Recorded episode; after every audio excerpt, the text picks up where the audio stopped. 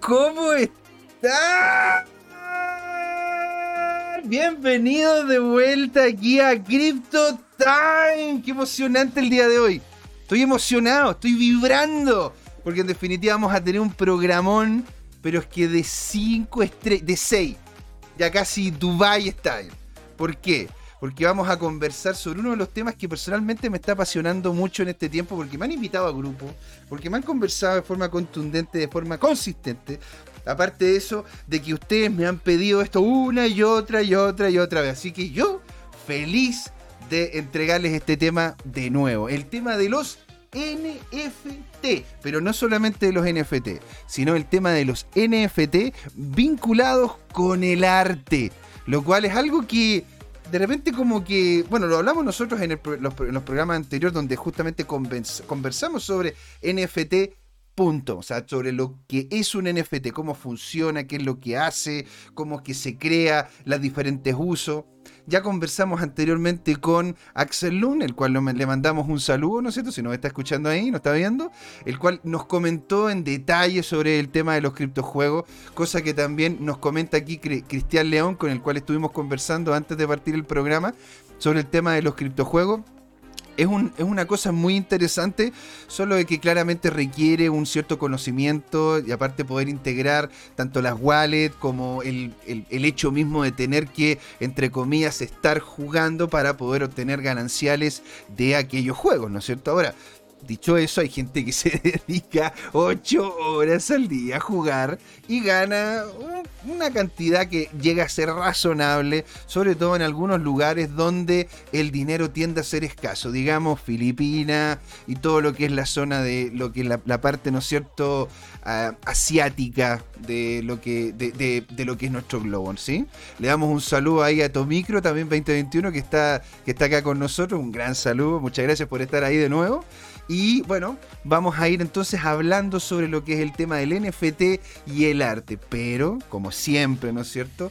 Vamos a empezar conversando con un grande, con un grande señor, con don Jorge Gatica, señor. ¿Cómo está? Pero estoy feliz, feliz, feliz como una lombriz. Muy contento. Terminamos este trimestre. Eh, un trimestre eh, bastante agitado, agitadísimo. Ya voy a mm. mostrar en su momento algunas gráficas de apoyo. Eh, muy movido en el cierre, en una serie de mercados. En los mercados accionarios con un desplome. Uh. Y por primera vez en mucho tiempo a cripto subiendo en contraposición. Lo cual técnicamente se conoce como como el beta y claramente hoy día está mostrando un beta negativo, es decir, una correlación negativa. Mientras los mercados accionarios suben, eh, Bitcoin, perdón, mientras los eh, mercados accionarios caen, Bitcoin sube. Y en contraposición, muchos cripto, porque los criptos ya hemos visto, son memes, hacen lo que Bitcoin hace. Claramente, o sea, imagínate, no solamente cayó y estaban realmente preocupados. Yo veía la cara de repente, porque veo Bloomberg, por lo general lo tengo acá arriba en una de las pantallas, una de las 27 pantallas que tengo acá, ¿no es cierto? Y lo tengo, lo tengo arriba de repente viéndole la cara, ¿no es cierto?, a la gente que está en el mercado. Se cayó un 5, un 10, lo, más que vi yo creo que fue como un 5 y medio, un 6% algunas acciones, digo yo las emblemáticas y otras que cayeron mucho más, ¿estamos de acuerdo? Y se agarraban la cabeza y decían, pero ¿por qué esto es el fin del mundo? Y la cosa, y nosotros cuando cae un 7%, es un día jueves, un día viernes, es, algo, es algo común y silvestre, por lo tanto hay que tener, hay que tener un poco de, de, empatía también con estas personas que tienen este nivel, este nivel de, poco, de, poco conocimiento sobre las grandes bajas en el mundo, sobre todo accionario tradicional. Aquí de hecho dejé planteado en el chat, a ver si ustedes están, han visto, ¿no es cierto?, el tema de la caída accionaria y cómo eso ha también metido fuego, ha metido carbón, digámoslo, a lo que es, la, a lo que es el tema del Bitcoin y al tema de las cripto. Ahora, y una cosa interesante que podríamos también conversar, Jorge, Ah, el mercado ha estado bien revuelto en el sentido de que, de hecho, ahí mismo en la página de Facebook de Crypto, de CryptoTime y, lo, voy a subir también en, la página, en, nuestro Telegram, hay una foto donde sale como un oso, ¿sí? Y con cuernos, es decir, que hay algunas monedas que están bajando y otras monedas que van para arriba. Eso lo encontré, eso lo encontré bien loco. ¿Por qué, ¿Por qué dices tú, o por qué encontrarías tú, de que hay una dinámica en la cual algunas monedas bajan y otras suben, siendo que por lo general lo que hemos visto ha sido una concordancia en la totalidad del mercado? Mira, eh, hay un tema natural y es lo siguiente. Eh, es como el libro de Orwell, eh, en la mm. granja, que decía, todos los animales son iguales, pero algunos animales son más iguales que otros. Mm. Entonces, en ese contexto, indudable que, que, no todas las criptos son iguales. Y, y, de hecho, aquí hay analistas, y yo suscribo, ¿ya? No, no quiero evadir que excepto Bitcoin y probablemente dos, tres más, hay un montón de criptos que van a valer cero en el largo plazo, absolutamente. Y, ya tenemos más de 9.000, de los cuales la inmensa mayoría son directamente proyectos fallidos mm. o intentos de estafa. Exactamente. Y en ese sentido, a medida que el tiempo pasa y se ven que no tienen fundamentos sus proyectos, esas monedas deberían caer sistemáticamente. Porque ya, pensemos que al final todo esto son proyectos informáticos. Los proyectos informáticos eh, son intrínsecamente complejos, entonces es muy difícil ejecutarlos bien. Tienes que tener un buen equipo, un buen arquitecto original, buenos diseñadores, buenos desarrolladores o programadores que, que tengan una serie de habilidades que son cada vez más escasas.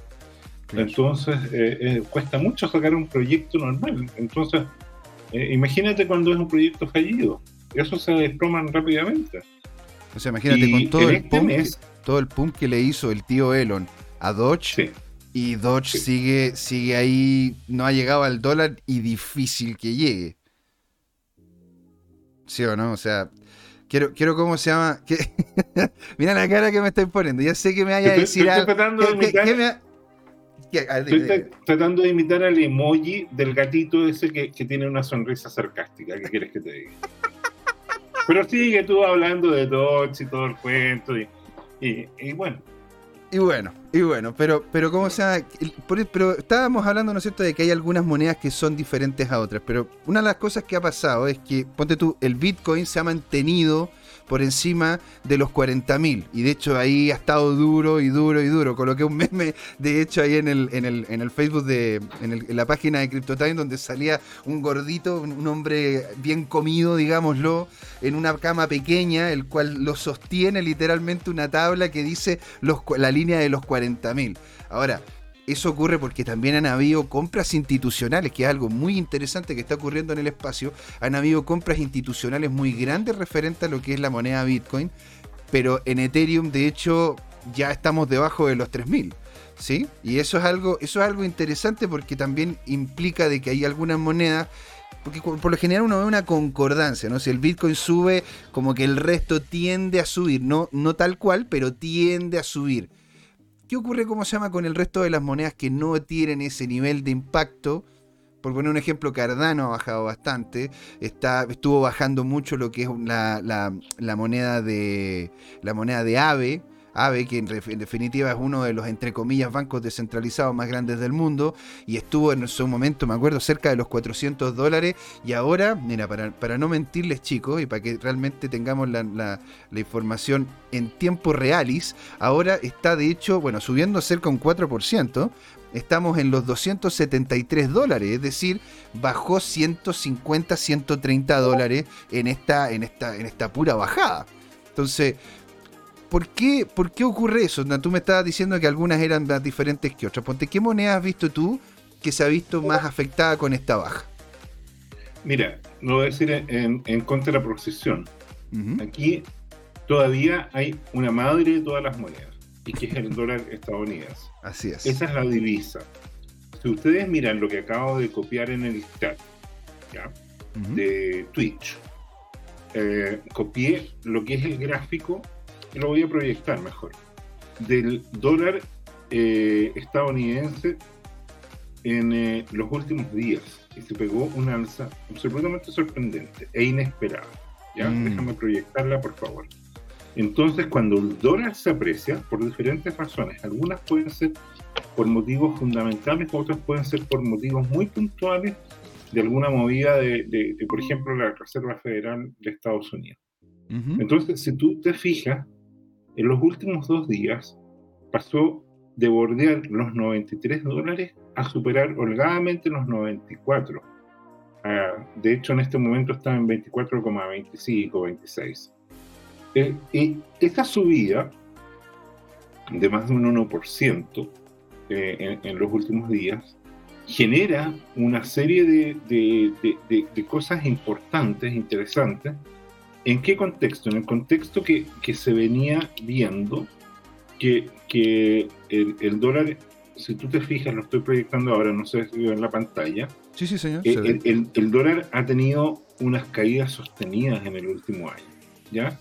El dólar ha sufrido eh, mira, miremos los dos últimos años. O sea, es que cómo no, cómo no, va a tener, cómo no va a tener una baja, Jorge, si el 40% de la masa monetaria que desde que Estados Unidos es Estados Unidos se ha impreso en estos últimos 12 meses. O sea, o sea, desde que George Washington, ¿me entendí? El que, el que partió esta cuestión y firmó el primer dólar hasta ahora, el 40% de la masa monetaria se ha creado estos últimos, estos últimos 12 meses y ahora con, la, con lo que se viene, que es el bill, que es como esta, esta, esta nueva ley o este nuevo, este nuevo petitorio que está, que está queriendo hacer Biden para poder, ¿no es cierto?, tener una cantidad de dinero importante y hacerlo casi a lo Roosevelt, ¿no es cierto?, con una gran inversión en infraestructura y poder hacer una nueva represa, que, qué sé yo.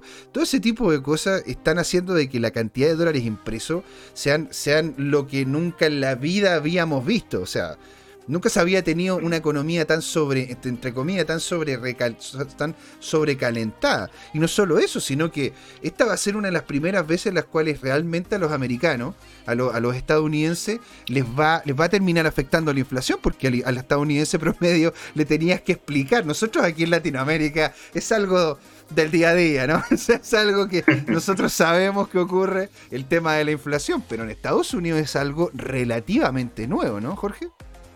Sí, eh, mira, no, no, pero hay algo, mira, todos hemos tenido problemas económicos alguna vez, todos los que hemos tenido una cuenta corriente, a veces hemos tenido que usar la línea de crédito, y a veces por gastos puntuales hemos tenido que sobreginarnos en, la tarjeta de crédito, que es una de las tasas de interés más caras y conviene pagar lo antes posible. Entonces, ya sea por, por problemas de ingresos puntuales, por problemas estructurales, porque quizás decidimos renovar el auto, comprarnos un departamento, dar un pie y nos quedamos con, con problemas de caja, o porque algún negocio salió mal y tenemos que pagar ese incendio financiero. Mm. Entonces, el asunto es que, todas las personas de cierta edad, sobre yo te diría ya siendo adulto joven o adulto mayor y, no siendo adolescente, digamos, uno enfrenta el problema del crédito y la deuda. ¿ya? Yo, me considero adulto menor. Yo me considero adulto, adulto, menor. No, todavía mayor, mayor no estoy, pero menor. Tú eres un adulto joven, definitivamente. ya, pero, el tema, mira, no sé si está, estáis viendo, estoy proyectando en este momento eh, una pantalla con eh, la deuda de, Estados Unidos. Mm. El reloj de la deuda. A ver, déjame volver a activarlo porque a veces se queda con la presentación anterior. Y aquí entonces vamos a colocar el, el reloj de la deuda. Entonces, el problema es que la deuda nacional estadounidense, sin considerar la deuda por pensiones, hoy día es de 28,8 trillones o sea, de aquí a fin de año eh, Estados Unidos va a haber 30 trillones, ¿ya? Y eso da una deuda por... Va a tener esa deuda, pero en su propia moneda. No es que, no es que uno tenga que hacer un intercambio como lo que ocurre en Latinoamérica, ¿no? Eh, claro, ese es nuestro problema. La ventaja que ellos tienen es que tienen la maquinita de imprimir dólares, ¿no es cierto? Eh, y, y, por definición pudiera ser que si usan esa maquinita nunca van a hacer un default, porque lo que hacen es que y hoy día esta maquinita, esa impresora en realidad no imprime papeles, billetes, es una impresión digital, es una cosa simbólica. Pero mire qué interesante, la deuda por ciudadano de Estados Unidos es 86.622 dólares y la deuda por contribuyente es 220, 29 mil dólares, lo voy a redondear, ¿verdad? Entonces, el, problema está en que están absolutamente sobregirados en todas las líneas de crédito. Entonces, es más sorprendente aún, ¿no es cierto?, que el dólar suba cuando la única solución que tiene Estados Unidos es seguir imprimiendo dólares con ningún respaldo. Y en este contexto es que las criptos en general y Bitcoin en particular ofrecen una moneda alternativa. ¿Para qué? Como unidad de medida, como unidad de pago o como medio de reserva. Entonces, eh, eh, eh, aquí hay aquí como, como muchas cosas en este, en este gráfico, ¿no es cierto? A ver si podemos ir de a poco como comentando, ¿no es cierto? Aquí a la izquierda superior, en donde yo estoy mostrando, ¿no es cierto?, con mi mouse, es donde sale la, la, la completitud de la deuda. Sí, que ahí tenemos, ahí tenemos lo que comenta Jorge, que son los 28, los 28 mil. 28 mil. No, no. Son 28 millones de millones. 28 eh, millones de millones. sí. O sea, es que, esto, es, esto es una locura. Y, después aquí, ¿no es cierto? En el cuadradito que sigue a la derecha sale lo que entre comillas sería lo que entra a lo que es las arcas fiscales, ¿verdad? Porque una cosa es lo que sale y otra cosa es lo que entra. Esto, sería la deuda total, que va igual que como están viendo ustedes ahora acá, subiendo de forma consistente. Y eso es dado por los intereses asociados y por nuevas deudas que se han tomado. Aparte de la impresión de, la impresión de dólares que está que están vueltos locos allá. O sea, están imprimiendo, imprimiendo, imprimiendo.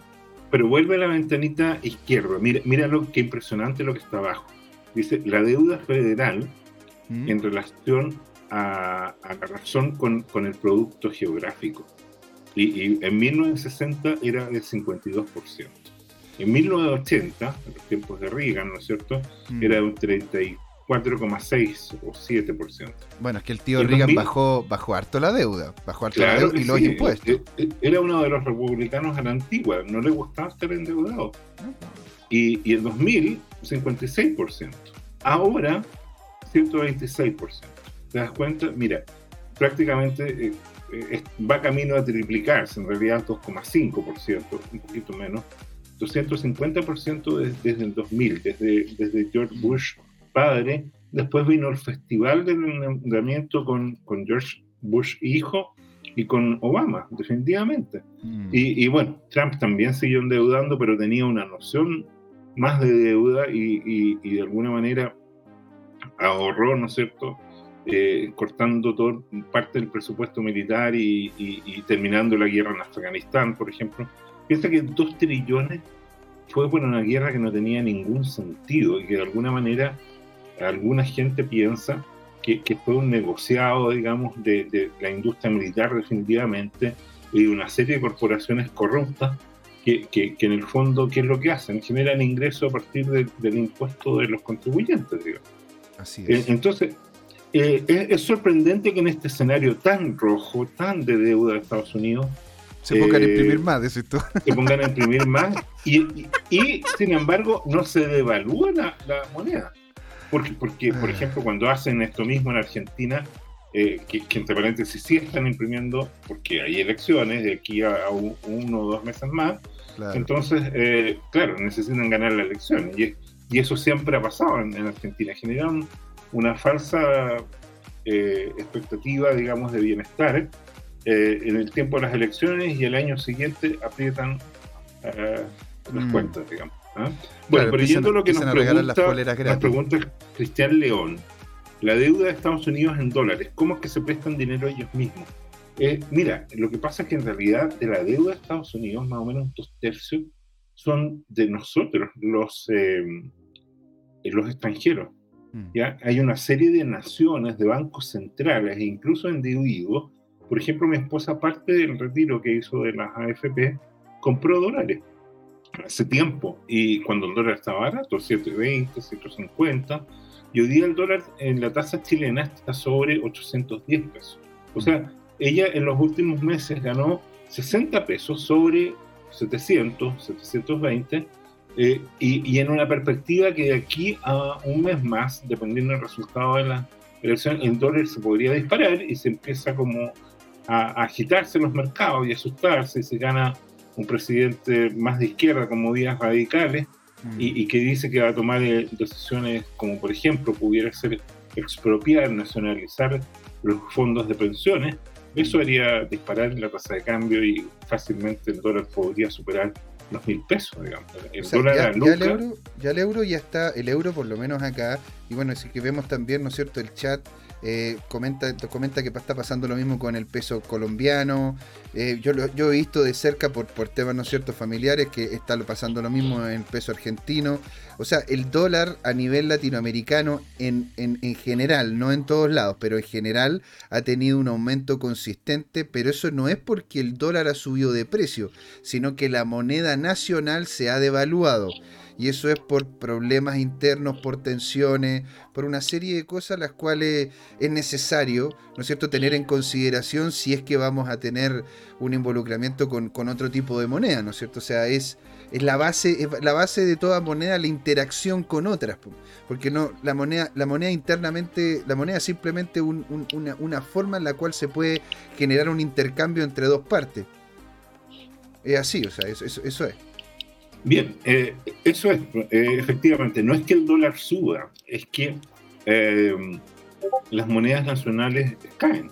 Y, caen, ¿por qué? Caen por problemas de percepción de los ciudadanos versus la, la, comparación con, con, con, este caso la divisa. Claro, oye, y una de las cosas también, queríamos darle la bienvenida, y quería decirlo aquí también, porque lo hablé, también en el chat. Muchas gracias, First Blood, le comenta que en Perú estamos igual, posiblemente se ponga peor, problemas internos del gobierno actual. First Blood, no eh, tienes idea cómo te entendemos. Bueno, Colombia y en mayor medida Perú y Chile eh, efectivamente están sufriendo de la incertidumbre de su población frente al liderazgo político, ya sea de, del presidente actual o, del posible presidente nuevo. En nuestro caso, digamos, eh, eh, se suma Argentina, que, está por una elección presidencial pronto, y Chile también, porque estamos a un par de meses. estamos muy sincronizados, lamentablemente. Entonces, se potencia esta incertidumbre y eso genera una demanda adicional de dólares y, por lo tanto esa demanda es la que produce la apreciación que vimos en Estados Unidos. Eh, y, bueno, y Latinoamérica no es el único, pensemos, Asia y, África son continentes que definitivamente están igual o peor que Chile y por lo tanto eh, eso, eso es lo que se ve. Ahora, eh, lo que es sorprendente es el tema en, en Bitcoin, ¿ya? En Bitcoin, si ustedes miran el, el último día, se produce una subida acá de, de 6%, esa vela rotunda que estamos viendo. estas velas que tenemos ahí son intervalos de una semana en, el último mes, ¿ya? Mm. Y, y, lo quiso poner en el año porque estamos cerrando el trimestre, el trimestre que siempre en Bitcoin de los últimos 11 años, 10 eh, meses, si recuerdo bien, han sido de caídas de precio, ¿ya? Mm.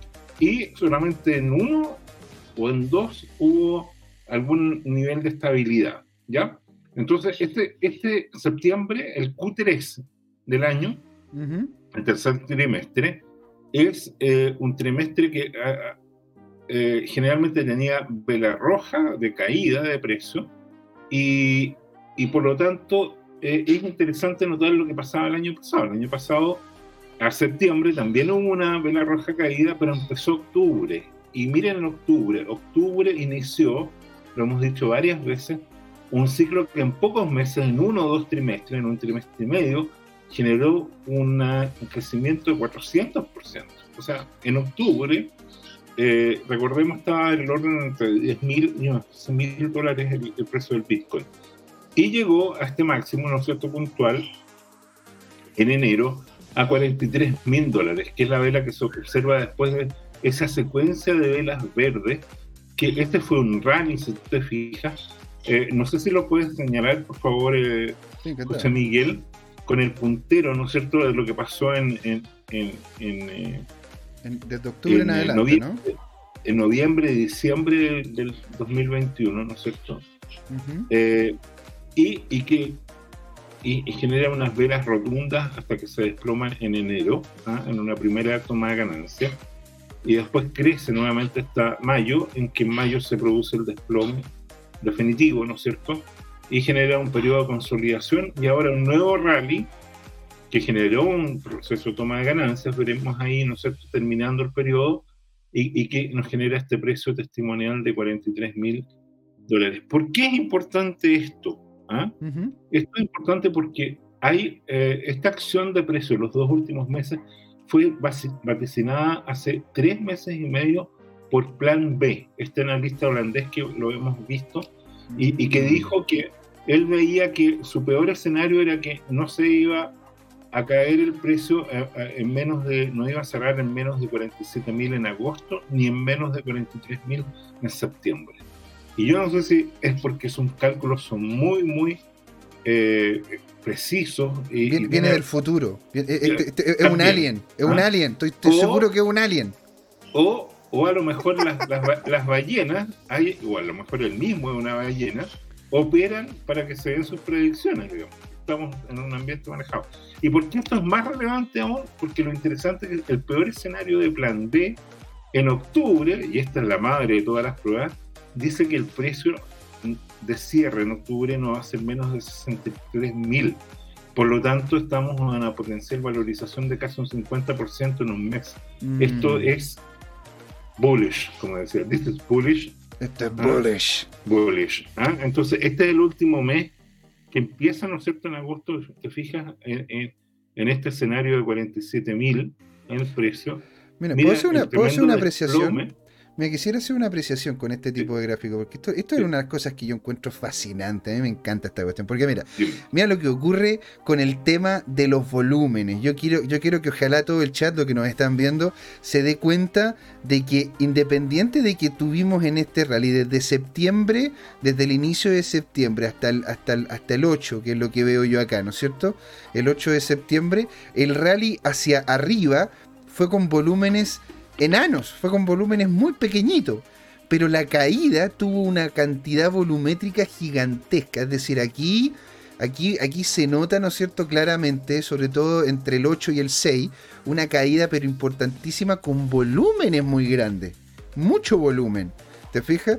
Después se mantuvo en donde de nuevo donde se pegó la gran baja y mira esta vela. esta vela entre el 12 y el 14, esta vela es una hermosura de vela, porque imagínate, esto es una batalla campal. Aquí, aquí se colocaron entre dos boxeadores, ¿me entiendes? Y se empezaron a dar duro y parejo. O sea, yo, y aquí, aquí como imagínate, el cuerpo de la vela es ínfimo.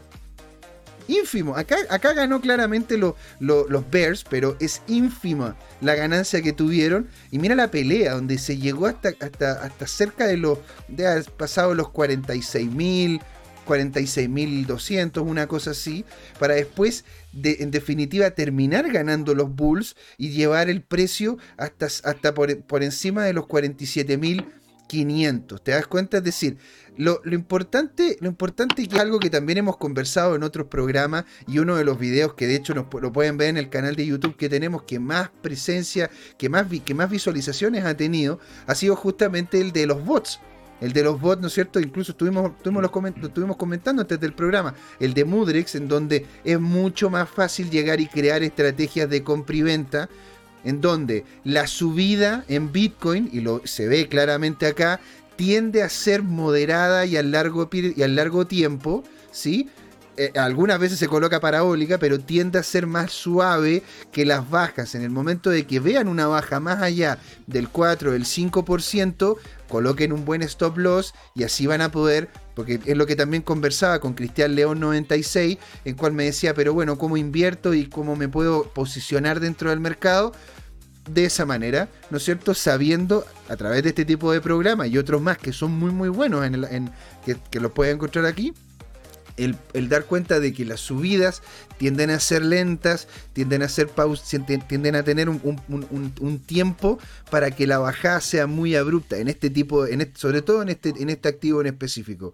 Por lo que yo lo encuentro, yo personalmente lo encuentro interesante, porque en realidad a mí son ese tipo de datos los cuales después me permiten a mí crear estrategias de trading, poder, me permiten a mí poder crear estrategias de, portafolio y, de, y, poder entender de mejor manera el mercado. ¿Te das cuenta? Ahora, no siempre ha sido así. Una de, una de las cosas claras es justamente lo que ocurrió entre el 28 de septiembre y el inicio de octubre, en donde tenemos una vela muy, tenemos una vela bastante interesante, parecida a la que está a la altura del 26, pero si se vuelven a fijar, son volúmenes más pequeños. Son volúmenes pequeños los que tienden a tirar para arriba el activo en relación a su precio y son volúmenes muy grandes los que los terminan echando para abajo. Ahora, tengan en cuenta también de que en este mundo, en este, en este, en este concepto de activo, tiende a ser muy, muy típico el tema uso de los bots, ¿sí?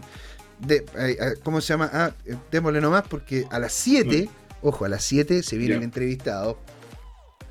Bien.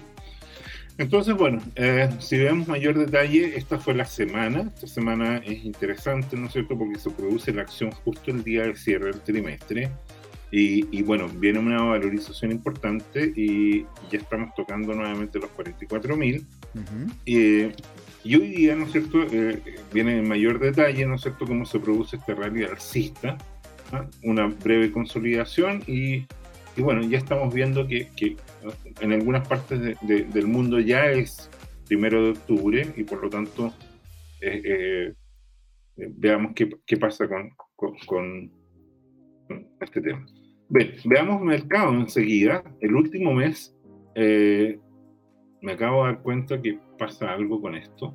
¿Qué pasó? Eh, voy a tener que avanzar para, para, para, pero antes de eso una pregunta. Dígame. ¿Cuántas monedas, la pregunta estándar, cuántas ah. monedas crees que hay? ¿Ah? Eh, yo no he mirado, no he mirado, estoy aquí, ¿cómo se llama? Comentando algunas cosas en los otros chats.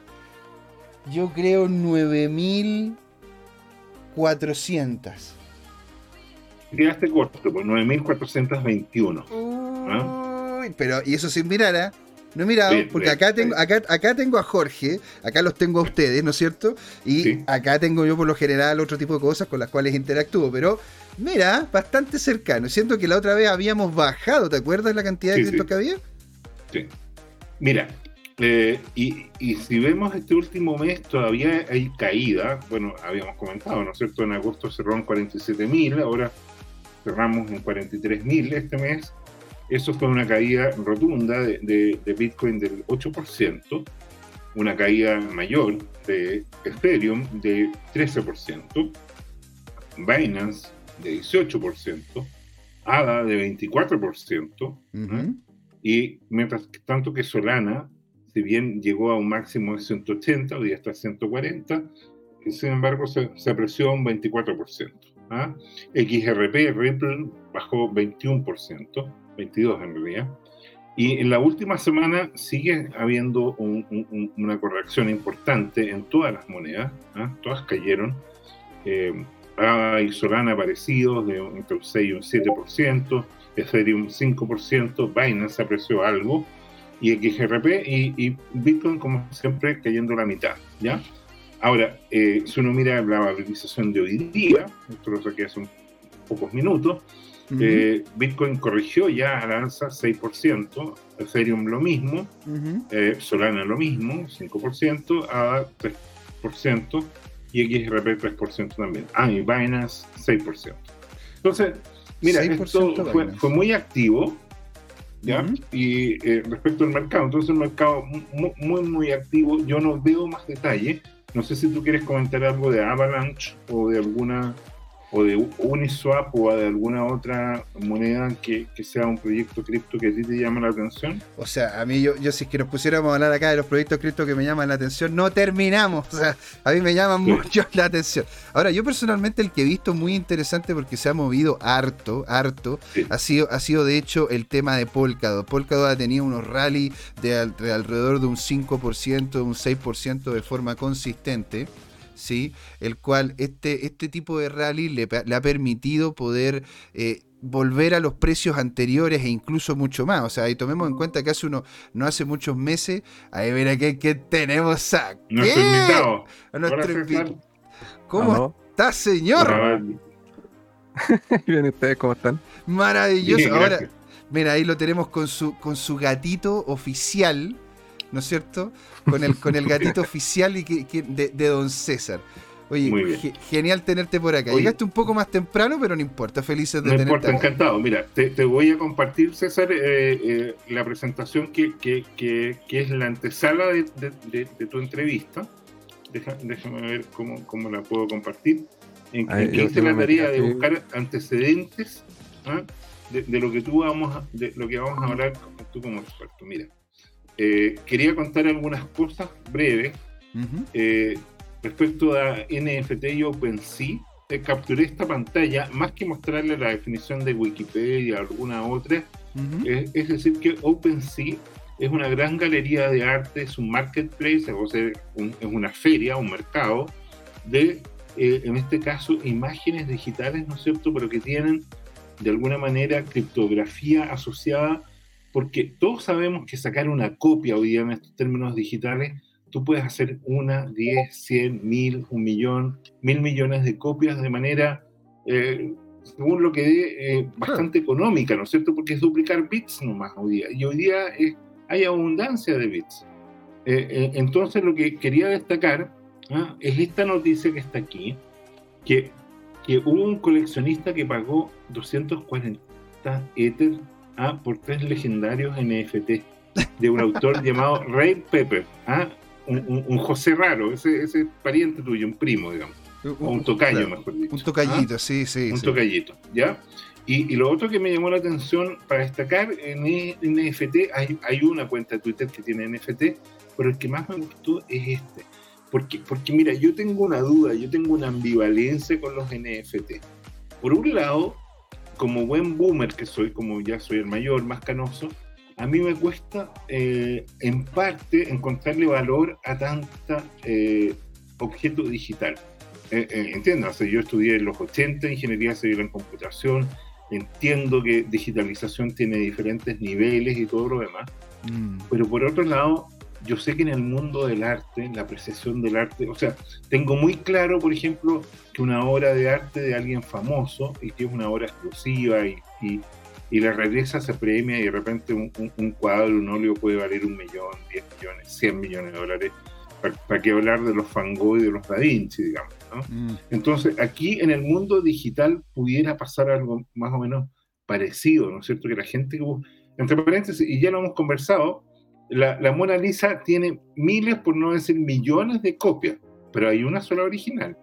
Y las copias pueden valer entre 1, 10, 100, mil dólares, pero la Mona Lisa vale entre 100 y mil millones de dólares y quizás es invaluable en términos prácticos.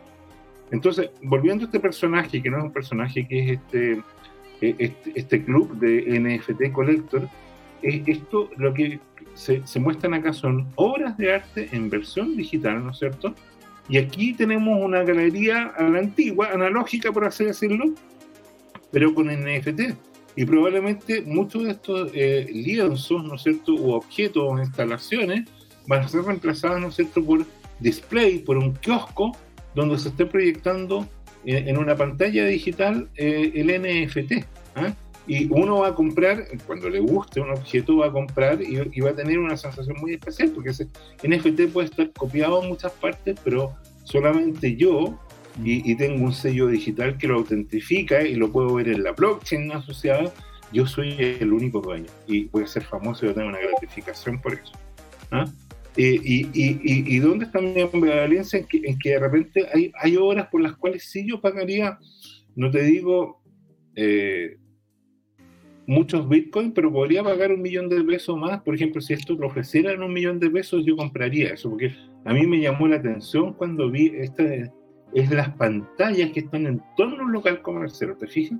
Pero las pantallas dan la idea de que eso es una ola virtual, naturalmente, pero, pero con volumetría. Está tan bien construida, ¿te fijas? Y es mm. una obra de arte que para mí tiene un valor.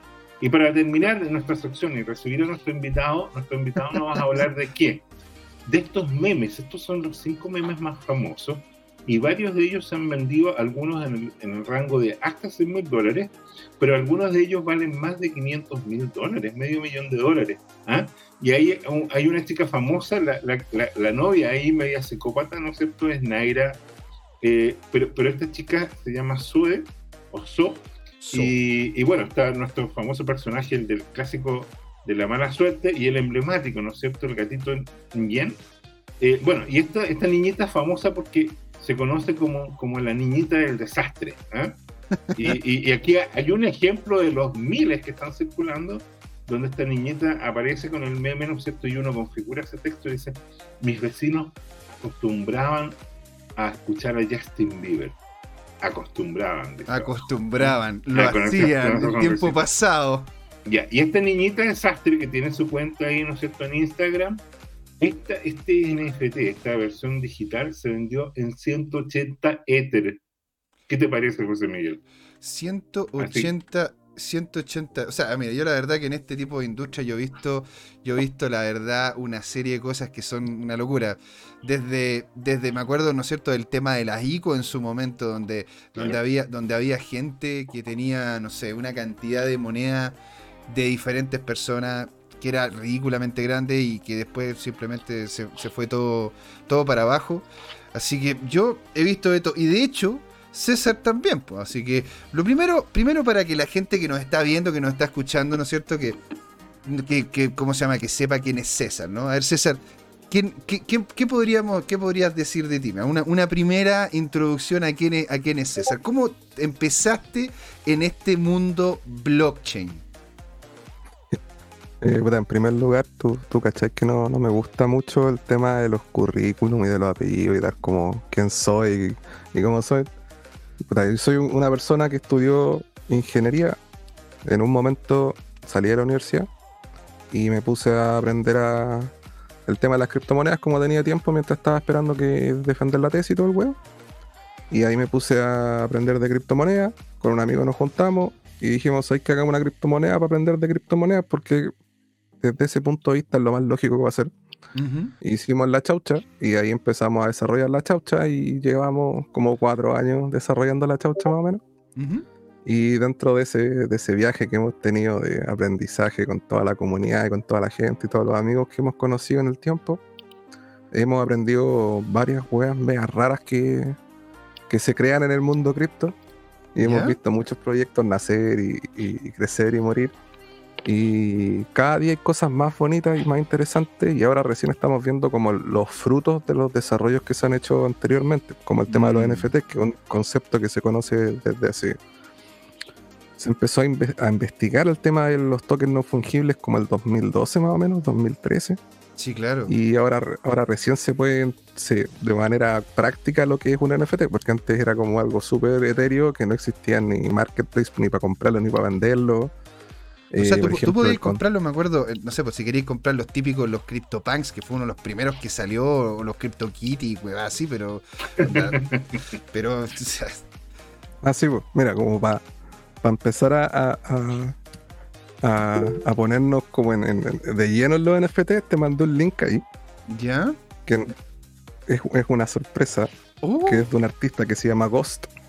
A ver, que es una de sus Mándamelo, mándamelo mejor al, ¿cómo se llama? el Telegram. De aquí lo abro y, les muestro la pantalla. Mm, ya. Es una obra de, de, la colección de Ghost que se llama Siren, que es el Siren 0, que hace un mes se vendió a 619.5 Ether. Wow. y eso es, una de las pocas ventas que he visto así grandes. Creo que la otra vez vi un CryptoPunk que se vendió a 1000 Ether, que hizo igual es harta plata y también, Sí, también hay un, el santo grial de los NFTs que se llama, que es un CryptoPunk con los siete atributos o ocho. que ese es invaluable, esa es la Mona Lisa de los NFT. es la Mona Lisa de los NFT. ¿y, está disponible ahí? Eh, está en la página de CryptoPunks, tengo que buscarle el, Twitter de, de Vini. O sea, de la persona que tiene aquí, aquí, estamos de hecho viendo, no sé si lo alcanzan a ver ustedes, ¿no es cierto? Lo ven bien acá el, el ¿cómo se llama? El, NFT como tal. Y de hecho tiene, tiene movimiento, o sea, se está moviendo el NFT. Qué notable. Ahora, explícame un poco eh, César, para, para entender bien, aquí hay que distinguir que los NFT tienen diferentes usos, ¿no? Porque uno está como el cuento que, que, que, es como burdo, que así como yo me compro un óleo y lo pongo en la pared de mi escritorio, de mi comedor, etcétera, eh, esa es una versión.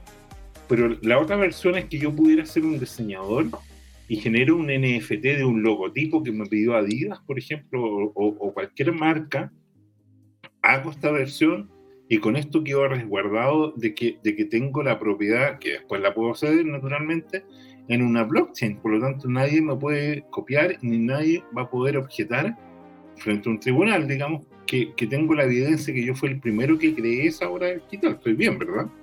Eh, sí, o sea, el concepto de NFTs eh, es medio difícil de explicar. A ver.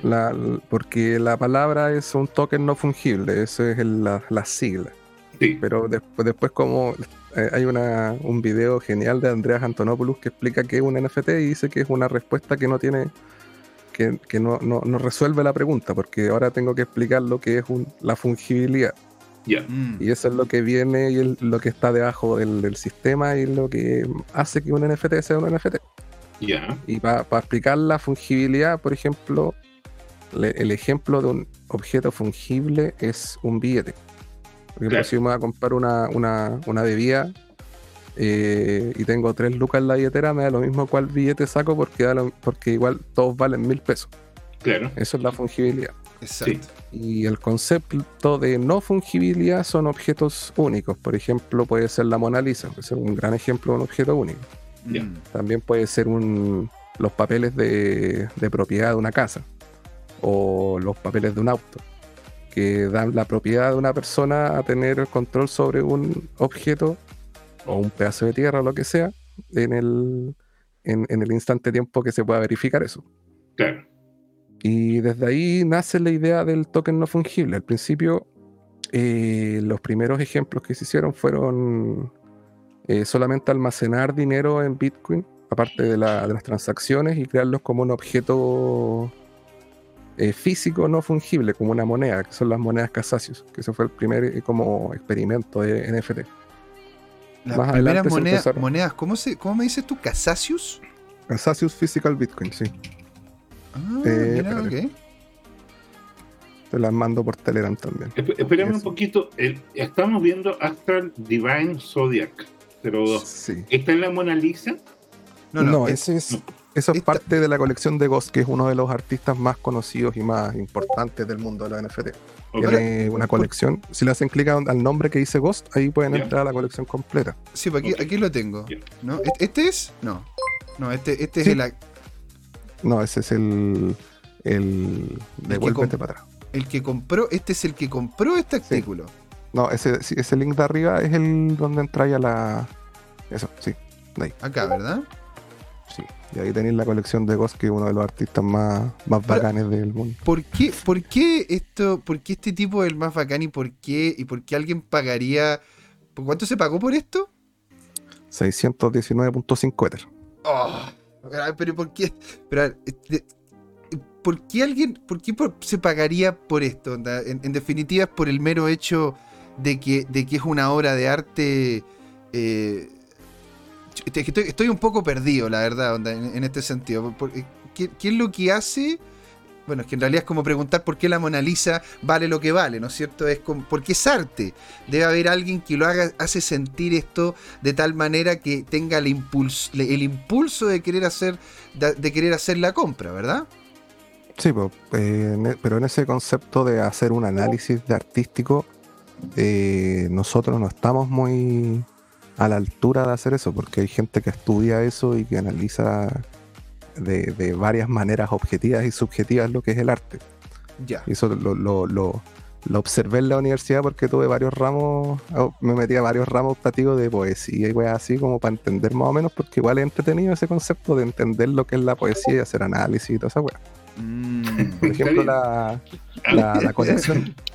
La este colección de este como, como ingeniero y es una junta perfecta entre ingeniería y, lo blandito que es el arte. Este tipo, a mí me encanta hablar con César, o sea, es un tipo increíble. Oye, pero espera un poquito, perdona que te interrumpa, pero en el chat están haciendo preguntas muy directas respecto a lo que, y una sugerencia respecto a lo que estamos comentando. Por ejemplo, dice, eh, si enseña el artista Beeple, lo verán más claro. César, ¿tú ubicas a Beeple? Sí, Beeple es uno de los primeros, eh, como de los primeros boom que apareció en el mundo de los NFT, después de los CryptoPunks y todo eso. Ya, eh, Beeple tiene su colección, no. ¿Y si no eh, está en la colección? Eh, debe estar en la página de Beeple. Que Beeple fue una persona que estaba, creo que estaba sin trabajo, que se llama Mike, Mike Winkelmann, que en algún momento se puso a, aprender de diseño en 3D y estuvo dando, estuvo como haciendo una, un, una, un, dibujo, por lo así decirlo, un diseño 3D una vez al día eh, durante un año. Y después aprendió el tema de los NFT y se metió al tema de los NFT y empezó a mostrar su arte, pero un arte que es política y sátira de la sociedad, ¿cachai? A ver, ¿cómo, ¿cómo, se llama él? ¿Beeple con B larga? Sí. A ver, lo voy a buscar aquí. E e, sí. Hay una de sus obras más famosas, es el tema de, de Donald Trump en la plaza. Que parece como. Aquí, voy a buscar a Beeple. ¿Beeple Crap? Eh, espérate en OpenSea debería aparecer, pero está la colección de Genesis, está la y está la otra. Porque hay como, como todas las personas. O sea, en primer lugar, OpenSea es una. Pues un. Claro, porque aquí estamos viendo. Tú me mandaste esto que es OpenSea, ¿no es cierto? Para la gente que nos está viendo ahora en el chat. que nos está ahí, José Miguel. ¿qué pasa ¿De, qué se, ¿De qué se trata OpenSea? A ver. Puta, es que ya estamos pasando en muchos temas, pues estábamos hablando primero de Ghost. Hay que ordenar primero la, la, cuestión, porque no podemos estar ya. Ghost es una persona que se decidió hacer una cuenta en OpenSea y empezó a hacer sus dibujos. Eh, la, colección Genesis son. Deja buscarlo. Son 102. La empezó a dibujar a mano y son dibujos que representan la depresión. Y la, oh. como la, pena del, alma, por ejemplo, por así decirlo. Eh, y sus colecciones como que empezaron a pegar harto en el tema de, la gente y se empezó a, a, generar una, como un concepto de, empatía o algo así. Y después pues, sacó las demás series de sus colecciones, que son los Immortal, que son los Siren, que son los, los Zodiacs, y que son todos esos dibujos que están ahí. Los Zodiacs, por ejemplo, son esos animalitos. Eh, están los Immortal que tienen alas y, y el Siren que te mostré. Y ahora empezó a, experimentar eh, mezclando sus colecciones. Uno puede sacrificar Ghost para poder generar otro tipo de, de NFT, que es la mezcla entre los dos. Y él se dedica a dibujarlo a mano y a presentártelo y, dártelo como, como dueño de ese NFT. ¿Y tú lo quemas? Es como quemar ese NFT, juntar dos NFTs que tú tienes y él los recibe, los quema, no los va a poder tener nadie más, y él crea algo que junta esos dos NFT en un nuevo NFT que él hace a mano. Sí, entonces ahí tú entra la, la, teoría de juegos, porque tú tenéis que decir si tenéis dos Ghosts, que cada uno vale, qué sé yo, 20, 50, 100 Ether. Y si te la queréis jugar por destruir esos dos y generar un Immortal, eh, que puede valer, qué sé yo, 200 pero puede valer uno. Eh, eso es lo. Y ahí tú, podías empezar a jugar con todas esas colecciones. Y eso también es otra gracia de los NFTs, que aparte de ser fungibles, que se puede implementar mucha magia negra que está debajo de los, de los contratos inteligentes, como hacer una DAO, como mm. hacer un, staking, también se puede hacer, se puede meter en una liquidity pool y podéis eh, pedir un préstamo con tu NFT podéis fraccionarlo, podéis tradearlo como una, como una criptomoneda, como un token. Ah, yo puedo, agarrar, ponte tú, una, una, foto que acabo de comprar acá en OpenSea, que para que la gente sepa es una plataforma en la cual se puede justamente colocar estos NFT y mintear y etcétera.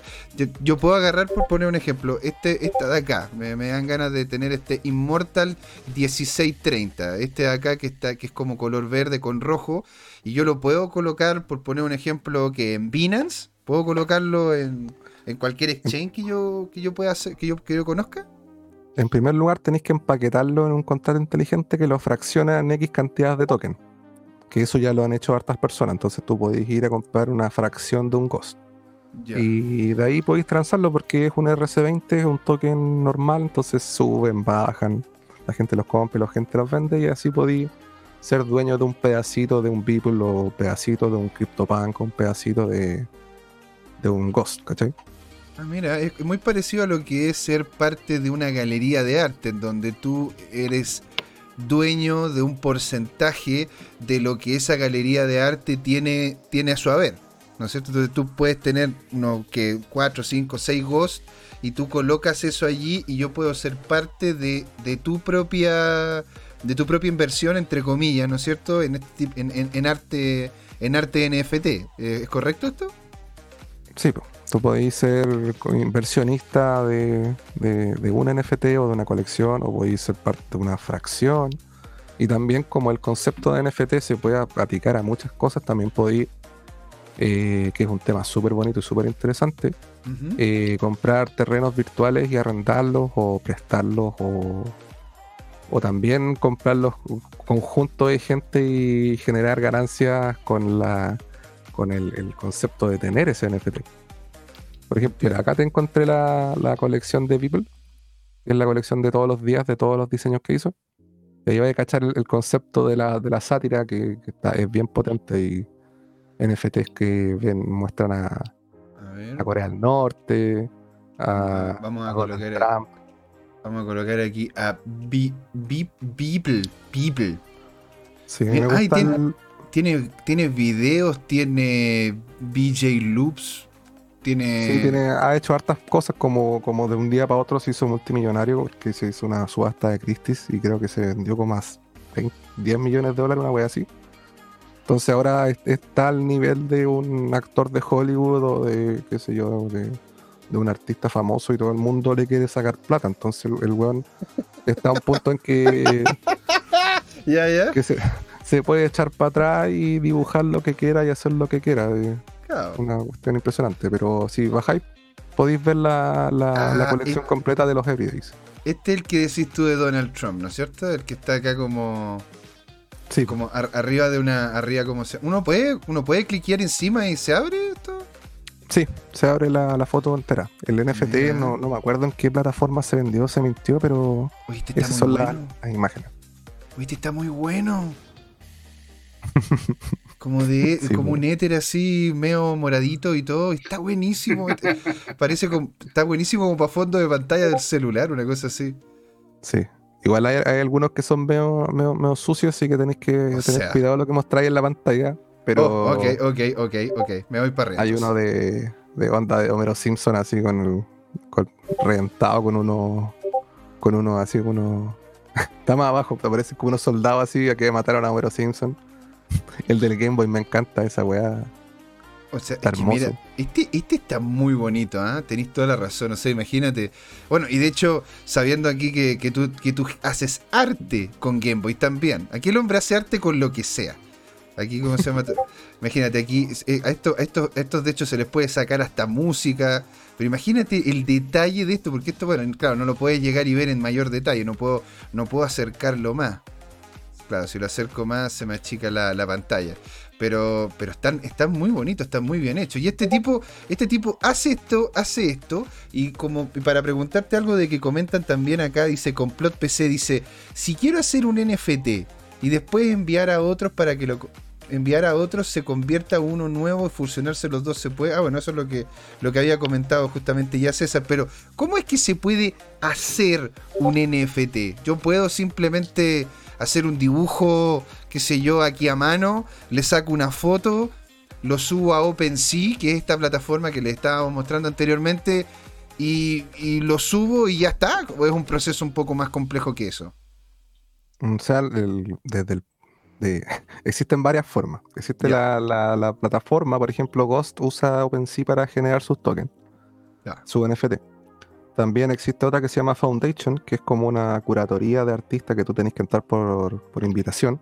Y que oh. ahora no sé si, si tú cachai un artista chileno que se llama Kayosama.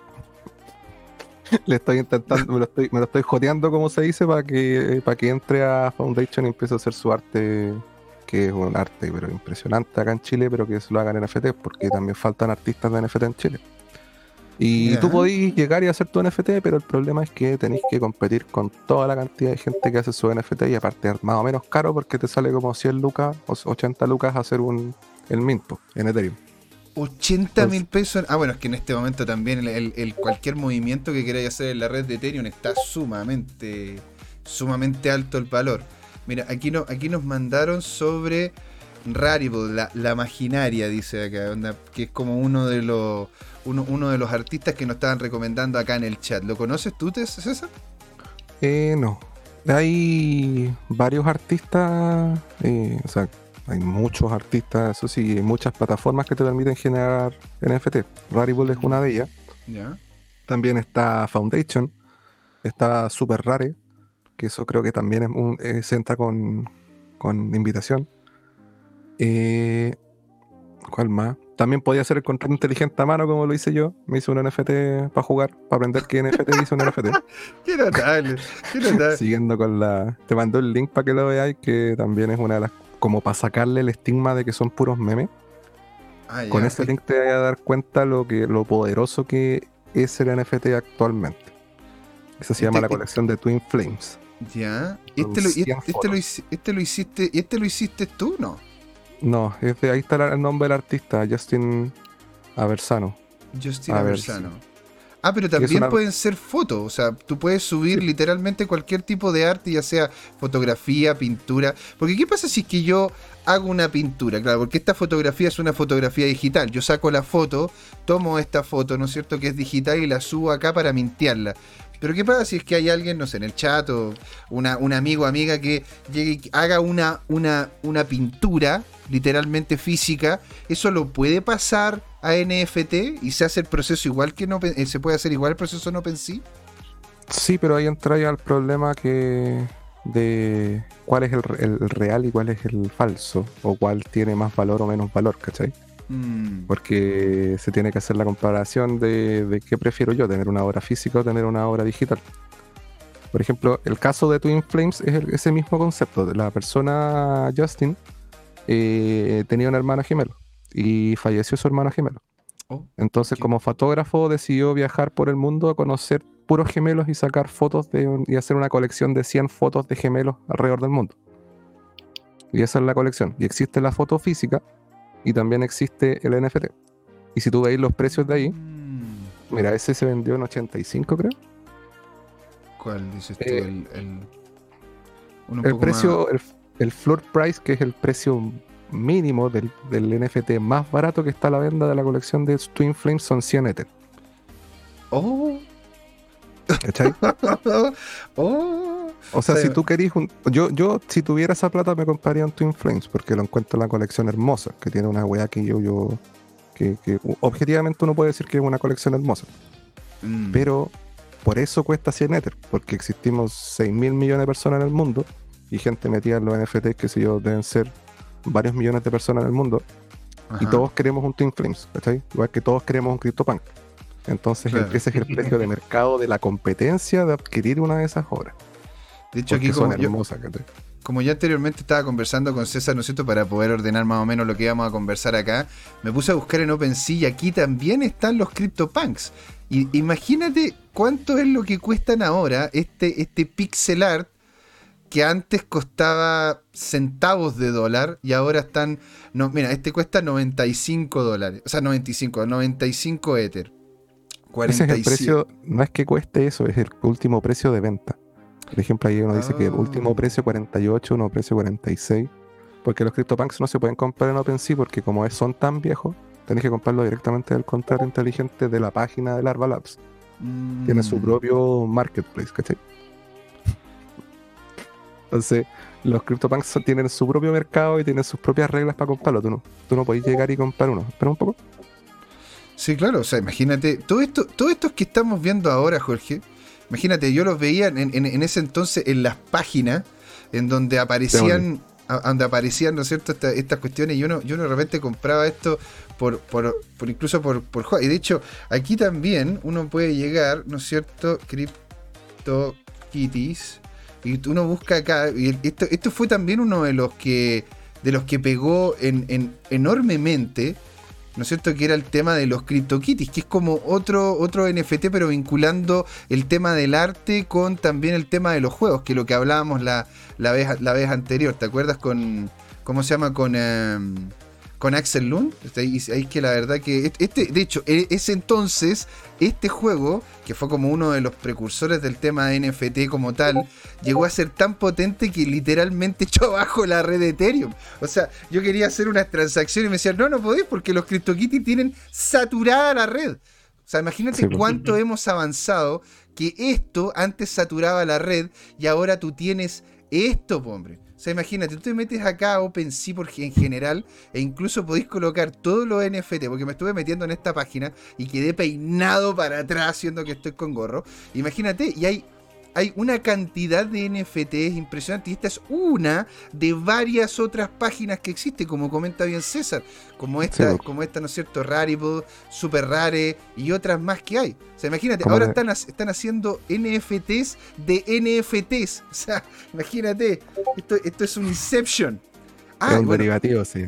es un remix, ¿cachai? Por ejemplo, los, CryptoKitties también es un concepto bien, bien, bien entretenido porque se creó como un juego pero como avanzaba la tecnología, se quedó obsoleto. Y el contrato ya no funciona, no funciona para nada. Entonces, eh, la cantidad de, información que está almacenada en un CryptoKitty te, te, hace que tú no lo puedas ni siquiera vender en, algunos puntos. Te cuesta como 5 veces el gas de la transacción. Entonces ahora los CryptoKitties están ahí tirados. Y son ahora la gente lo está coleccionando. Pero si tú compras un CryptoKitty virgen, te sale más barato que comprarte uno que lo han cruzado 1500 veces porque el gas para comprarte uno de esos son como 5 dólares. O sea, imagínate, imagínate esa cuestión. O sea, esto, esto, esto, la verdad que es algo, es algo que me tiene apasionada. Es apasionante esta cuestión, porque imagínate el ver este tipo de cambio en el mercado tan potente que onda, una persona como yo que está vinculado al mercado de forma consistente lo ve como algo. A ver, mira, una de las cosas que te quería preguntar, porque lo vimos anteriormente, y de hecho Jorge me lo sacó más de alguna vez de este tipo que apareció en Twitter que, que, estaba viviendo con la señora y su perro y creo que creo que un poco más que estaba pero tapado en deuda pero se gastó 250 mil dólares en uno de estos monos ahora ¿por qué?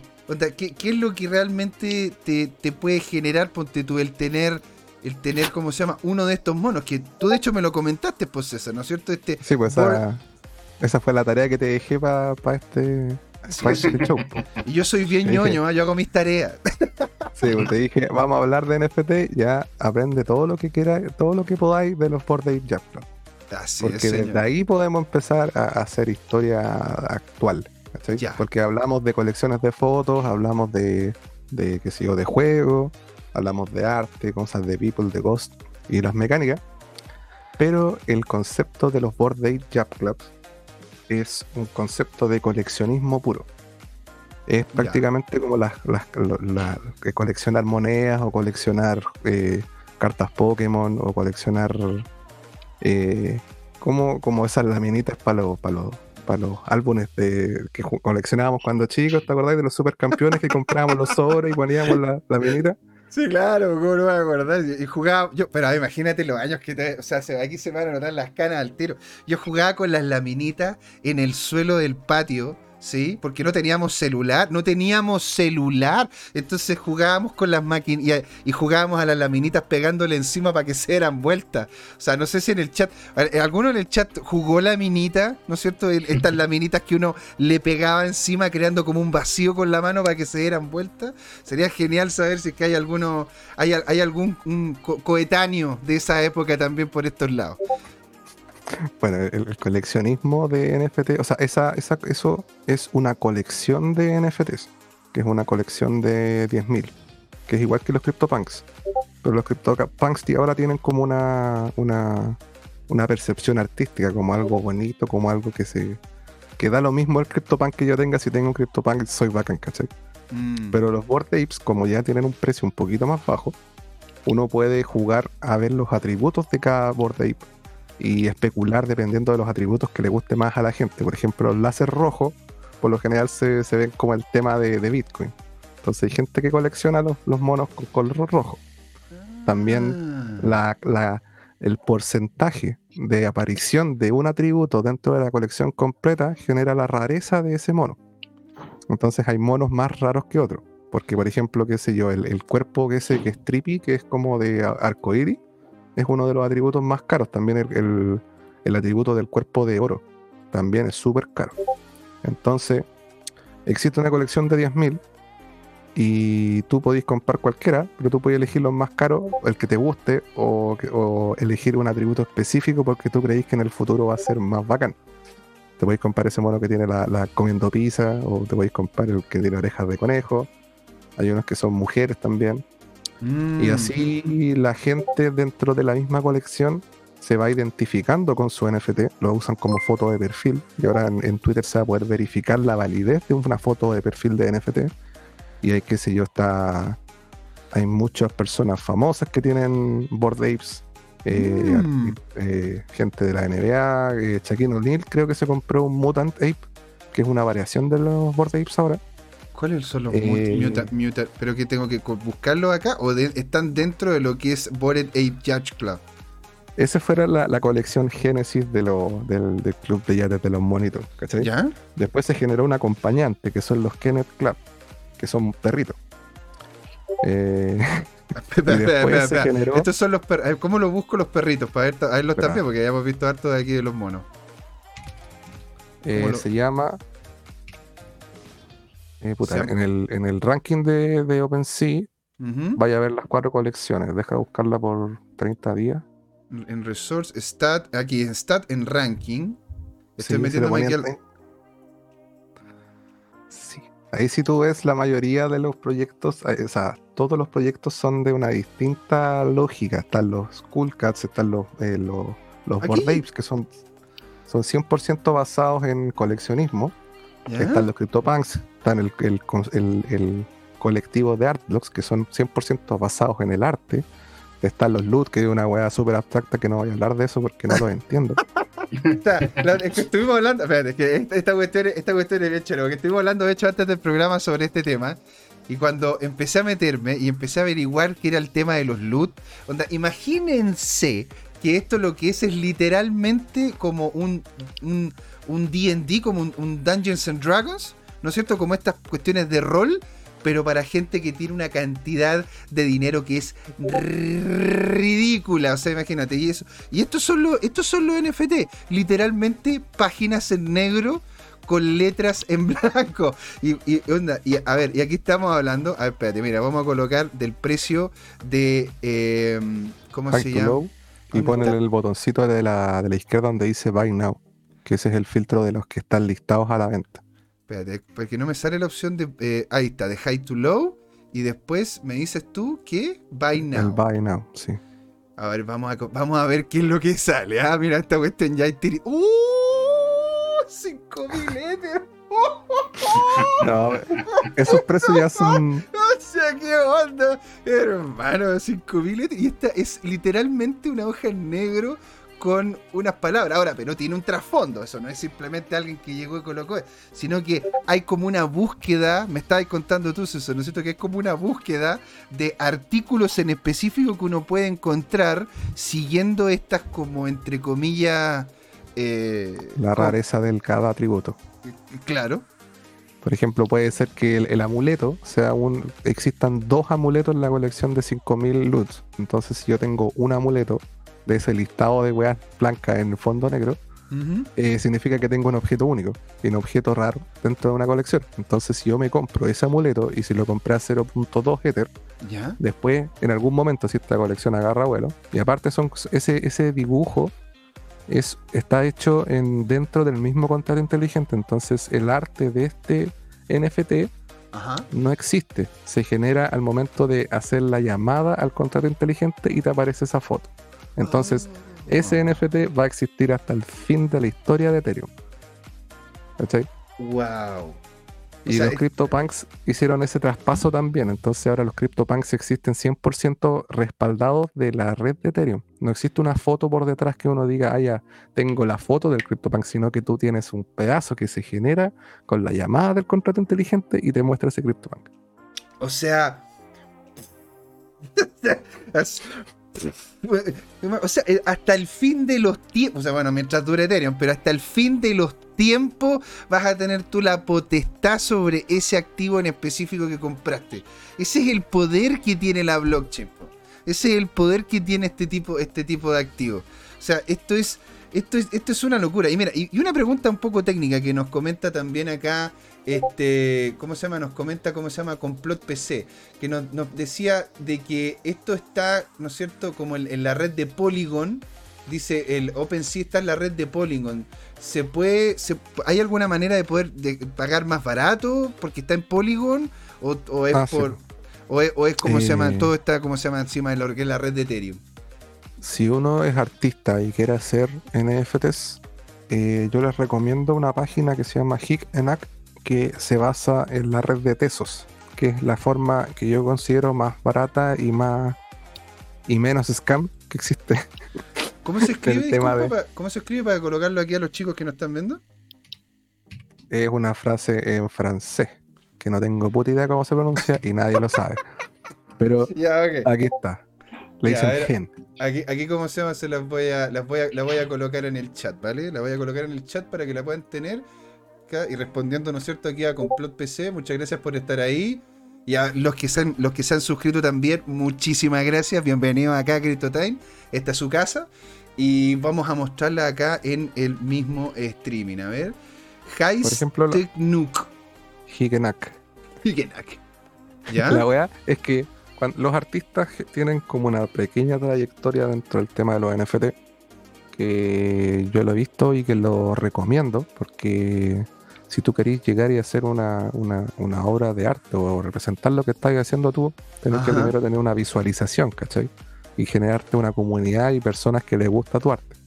Entonces la forma más fácil de empezar es Hikenak porque es barato, porque están Tesos y nadie usa Tesos porque no sirve para ni una wea aparte de comprar NFT.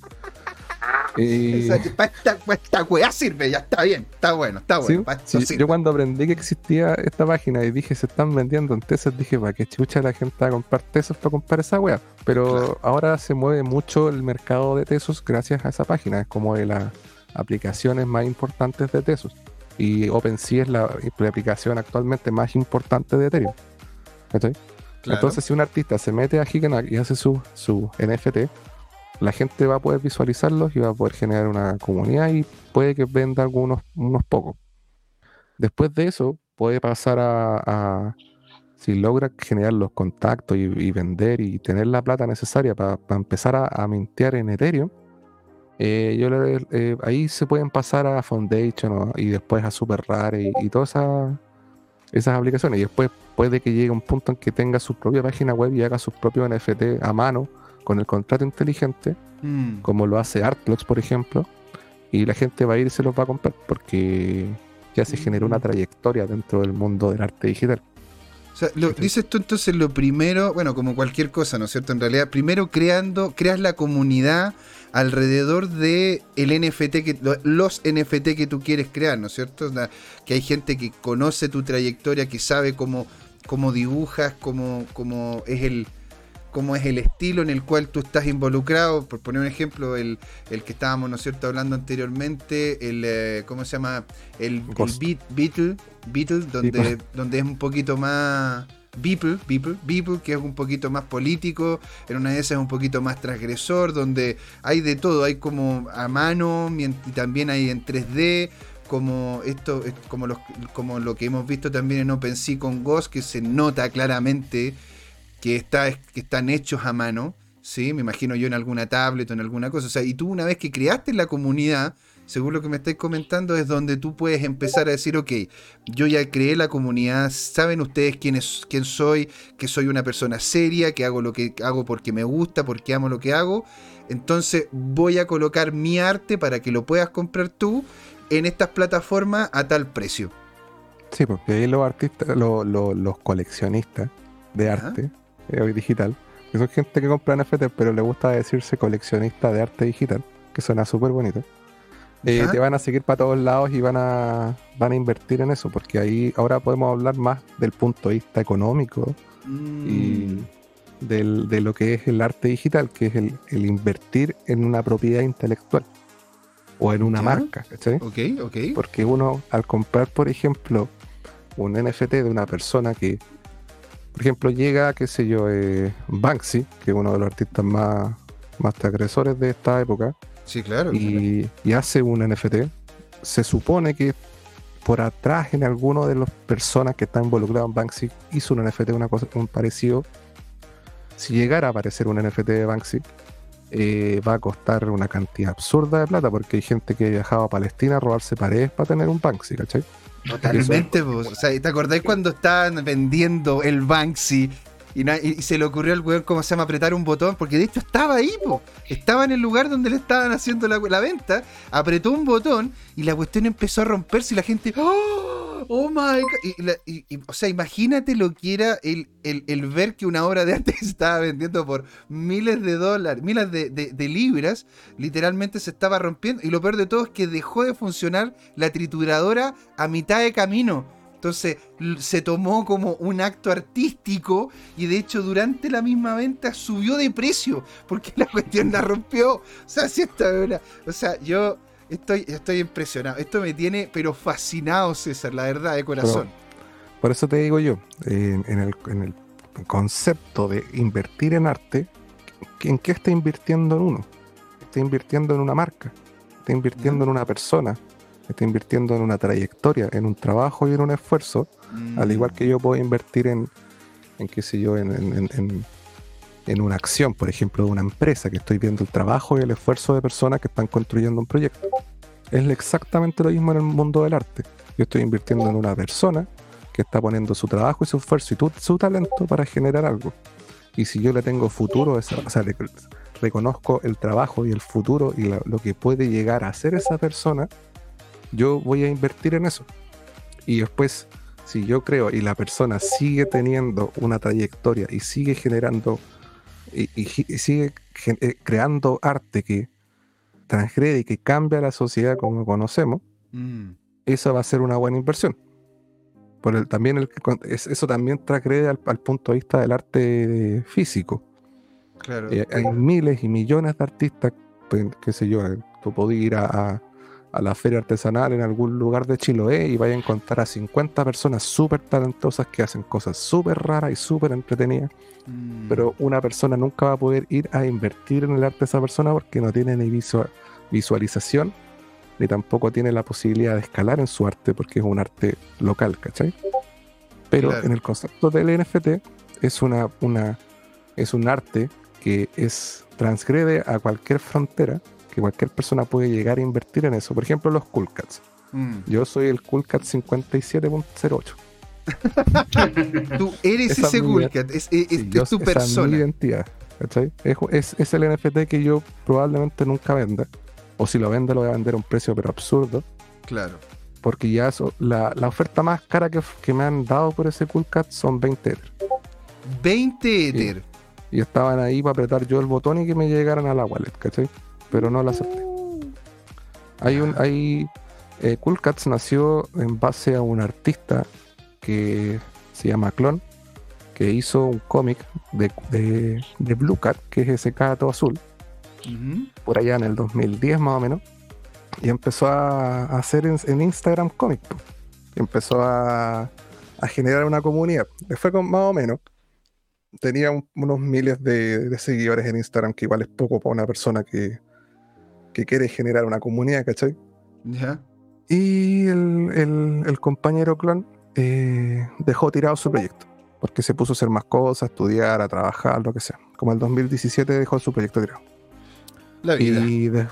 Y, después eh, se siguió con su vida y de repente empezó a cachar lo de los NFT y dijo, ¿sabéis que voy a agarrar todo el desarrollo y todo lo que aprendí haciendo estos cómics?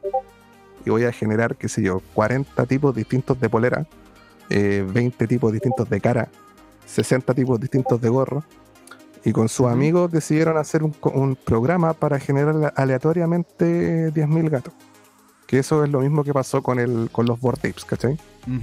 Entonces, hicieron una colección tan bonita que eso fue generado por un computador. Eso no, él lo dibujó por separado, pero Ah, o sea, cada una de estas partes, cada una de estas partes son hechas por separado, onda, el monóculo, los bigotes, el, gorrito, todo, todo es por separado.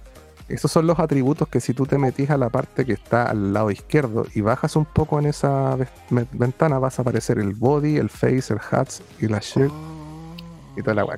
Todos tienen el mismo cuerpo. Pero ahí están los atributos. Y por ejemplo, si buscas en face, no, en, en, en, en hats, en gorros, buscas el Black Crown, eh, Crown Black está abajo porque es de los más raros. Hay que dar cuenta que existen como 65 ah. gorros distintos, ¿cachai? Por ejemplo, ahí eh, escriben en el filter, escribe Crown. Y Crown Black son 61. ¿cachai?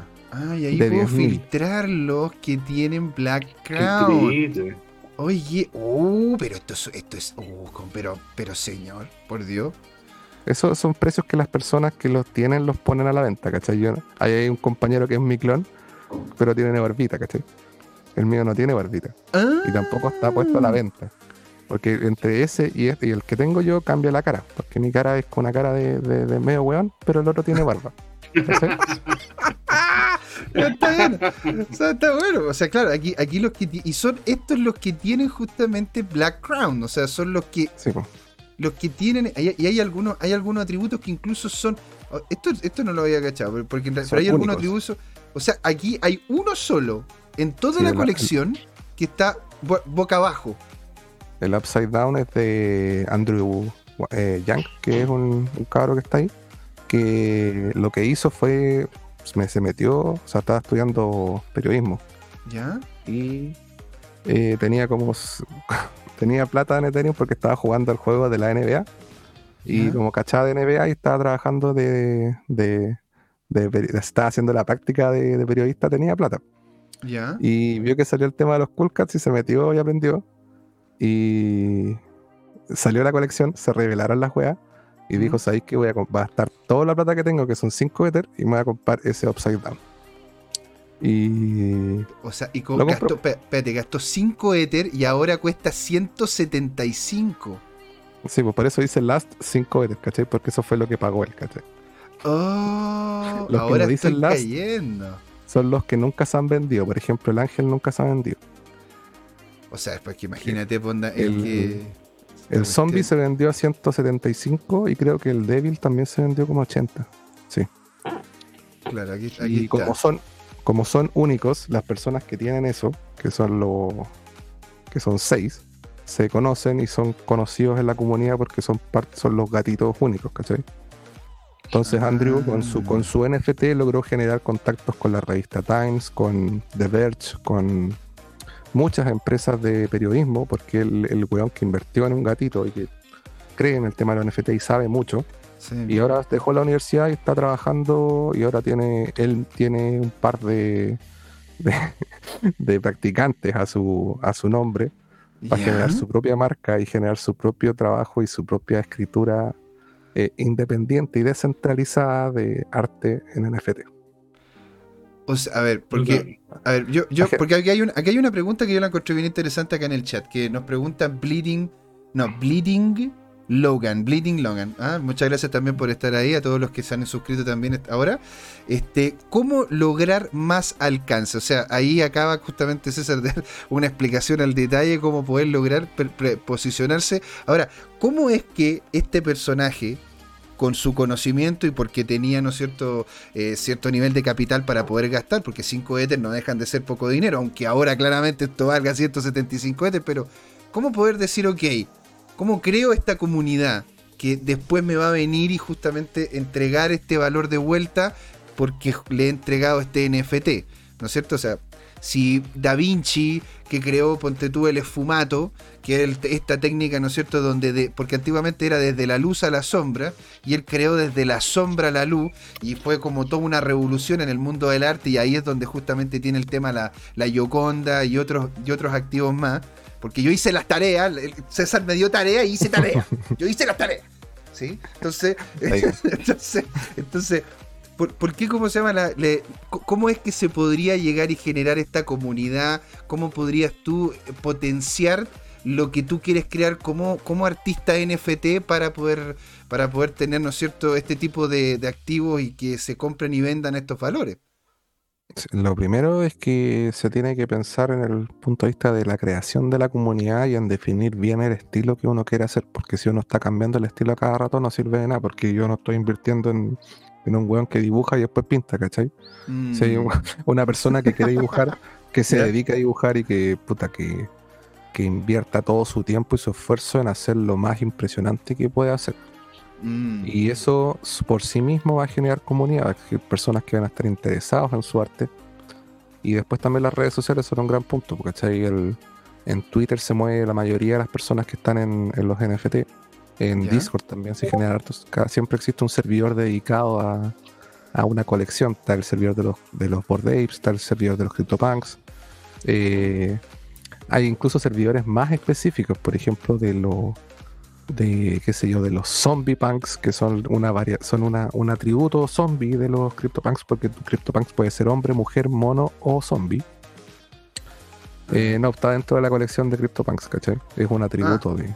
Ah, ya, ok. Entonces uno, uno se mete acá a los CryptoPunks. Pero yo lo tenía abierto acá, ¿no? No, no lo tengo abierto. Aquí yo me meto a los CryptoPunks y coloco un atributo. Porque eso también es interesante, ¿ah? Cómo poder ir viendo este tipo de plataformas y irlas conociendo para saber ¿no es cierto? El, Creo que es el type. ¿El type? ah, zombie. Hombre, mujer, uh, zombie, mono y alien, ¿cachai? Hay nueve aliens. ¿Cuánto costarán estos aliens? Eh, hay un weón que se llama Sokumo de Medici. ¿Ya? que, ¿Ya? que tiene un zombie, ¿cachai? Y ese weón, nadie sabe quién es, pero un weón multimillonario que se. Creo. Eh, eh, existió el rumor de que era Snoop Dogg. Pero ahora se, oh. parece que no es Snoop Pero la weá es que este loco tiene poder. también hay otro weón que se llama Pranksy, que en algún momento llegó a tener mil CryptoPunks. Imagínate el, el poder de plata que debe tener ese weón. O sea. Mil CryptoPunks. Mil. Así. o sea, es un tipo que no tiene, no tiene, este tipo no tiene baño en la casa porque no sufre de necesidades. No, ese weón.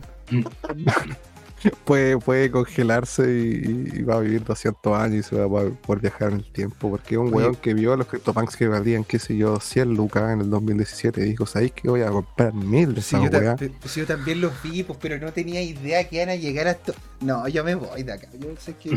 Jorge, háblale César, ¿cuánto de esto tiene sustento real y cuánto pudiera ser que se está generando una burbuja solamente? Entendiendo que, en el mundo eh, uno lo que, lo que premia es la escasez. Y en este caso, esto es escasez garantizada relativamente.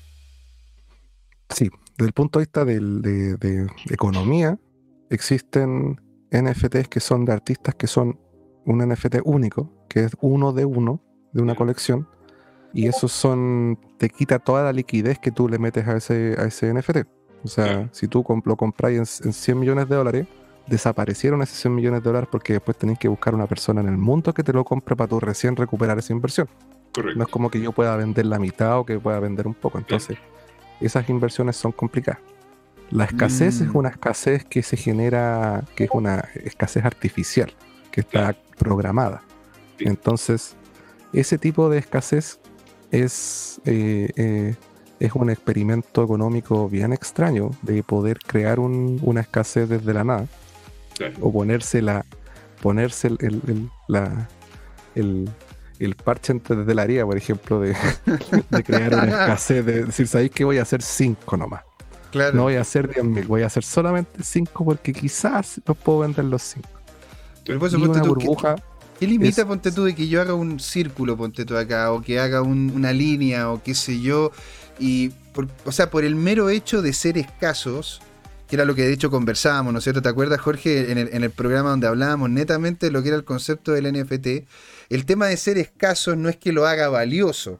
Por eso tú también, César, hablas mucho de que hay una comunidad detrás y que realmente estás creando un arte que alguien quiera consumir, ¿verdad? Sí, pues por ejemplo los CryptoPunks ahora son como la... O sea, nosotros con José Miguel vimos en vivo los CryptoPunks los vimos ahí, costaban, qué sé yo, 50 lucas, 100 lucas. Y el ah. pensamiento que tuve yo y el pensamiento que tuvimos todos nosotros, dijimos, ¿para qué mierda vamos a comprar esta estupidez si no sirve para nada?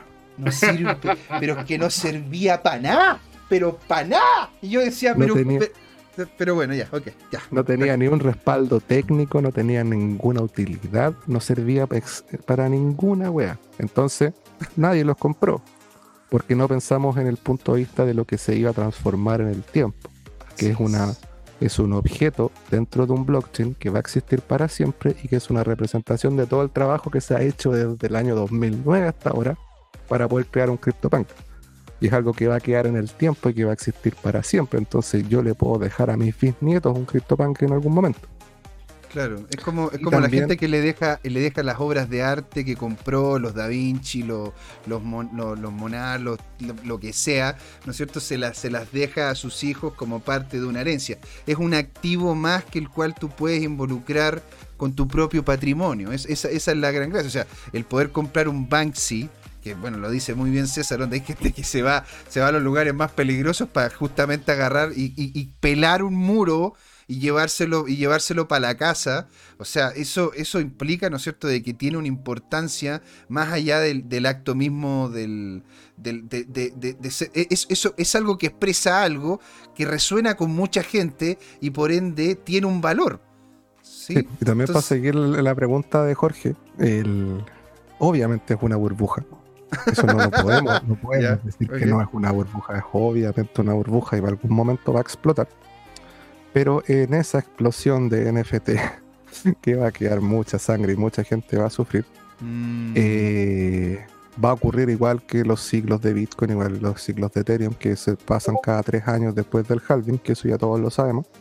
Mm. Eh, van a morir muchos proyectos y van a quedar el top 5 o el top 3 de, las, de los proyectos que son más hermosos, que son más llamativos, por ejemplo los Bored Apes o los Cool Cats, o también eh, proyectos más abstractos como los CryptoGlyph eh, y los CryptoPunks. Yo no creo nunca que van a bajar los CryptoPunks, porque si un CryptoPunks llega a valer 5 lucas, yo me los voy a comprar todos. o, sea, y si por eso le digo, eh, bueno, y en el chat también comentar, ¿alguno de ustedes tiene algún NFT que realmente no quieran vender o alguno que estén queriendo vender? ¿Hay algún NFT el cual a ustedes les llame más la atención? porque aquí de hecho nos comentó nos comentaron un poco más arriba, ¿sí? si, lo, si lo logro encontrar, que nos habían comentado sobre una artista chilena que está queriendo, ¿no es cierto?, que está de hecho posicionándose dentro de Instagram para poder eh, tener, ¿no es cierto?, eh, NFT. Ahora, La imaginaria. eso, ah, exactamente. Ahora, ¿cómo poder diferenciar los NFTs que, que puedan llegar y tener un mayor potencial que los de no. ¿Por qué? Porque yo también hice las tareas y, quiero preguntarte sobre estos, los Peggy Penguins. Que de hecho hubo un meme, o sea, había un tipo que aparecía, ¿no es cierto? En una de estas, en, una aplicación que de hecho también César me invitó, que de hecho te puedo decir cómo se llama, se llama para que se puedan, puedan ingresar, se llama, se llama Clubhouse, en donde hay un video donde este, hay un tipo que se pone a llorar, ¿me entiendes? Porque en definitiva esto es maravilloso, es que yo nunca había tenido esta cuestión, es que estoy realmente tocado por esto, porque le habían comprado un... Porque había estado en un grupo donde habían puras ballenas y le habían comprado creo que dos pingüinos y, y, y, y, le habían hecho la vida al tipo porque había logrado tener, no sé, un 500, un 1000% de ganancia. Ahora, le pregunté a César, le dije, César, man, ¿esto realmente vale la pena, el pingüin? Porque en realidad este tipo se puso a llorar. Entonces quiero saber si realmente vale la pena este tipo de activo. Y me dijo que mm, no. ¿Por qué? ¿Por qué este no? Y lo. y cómo se llama? Y los, y los Cool Cat sí.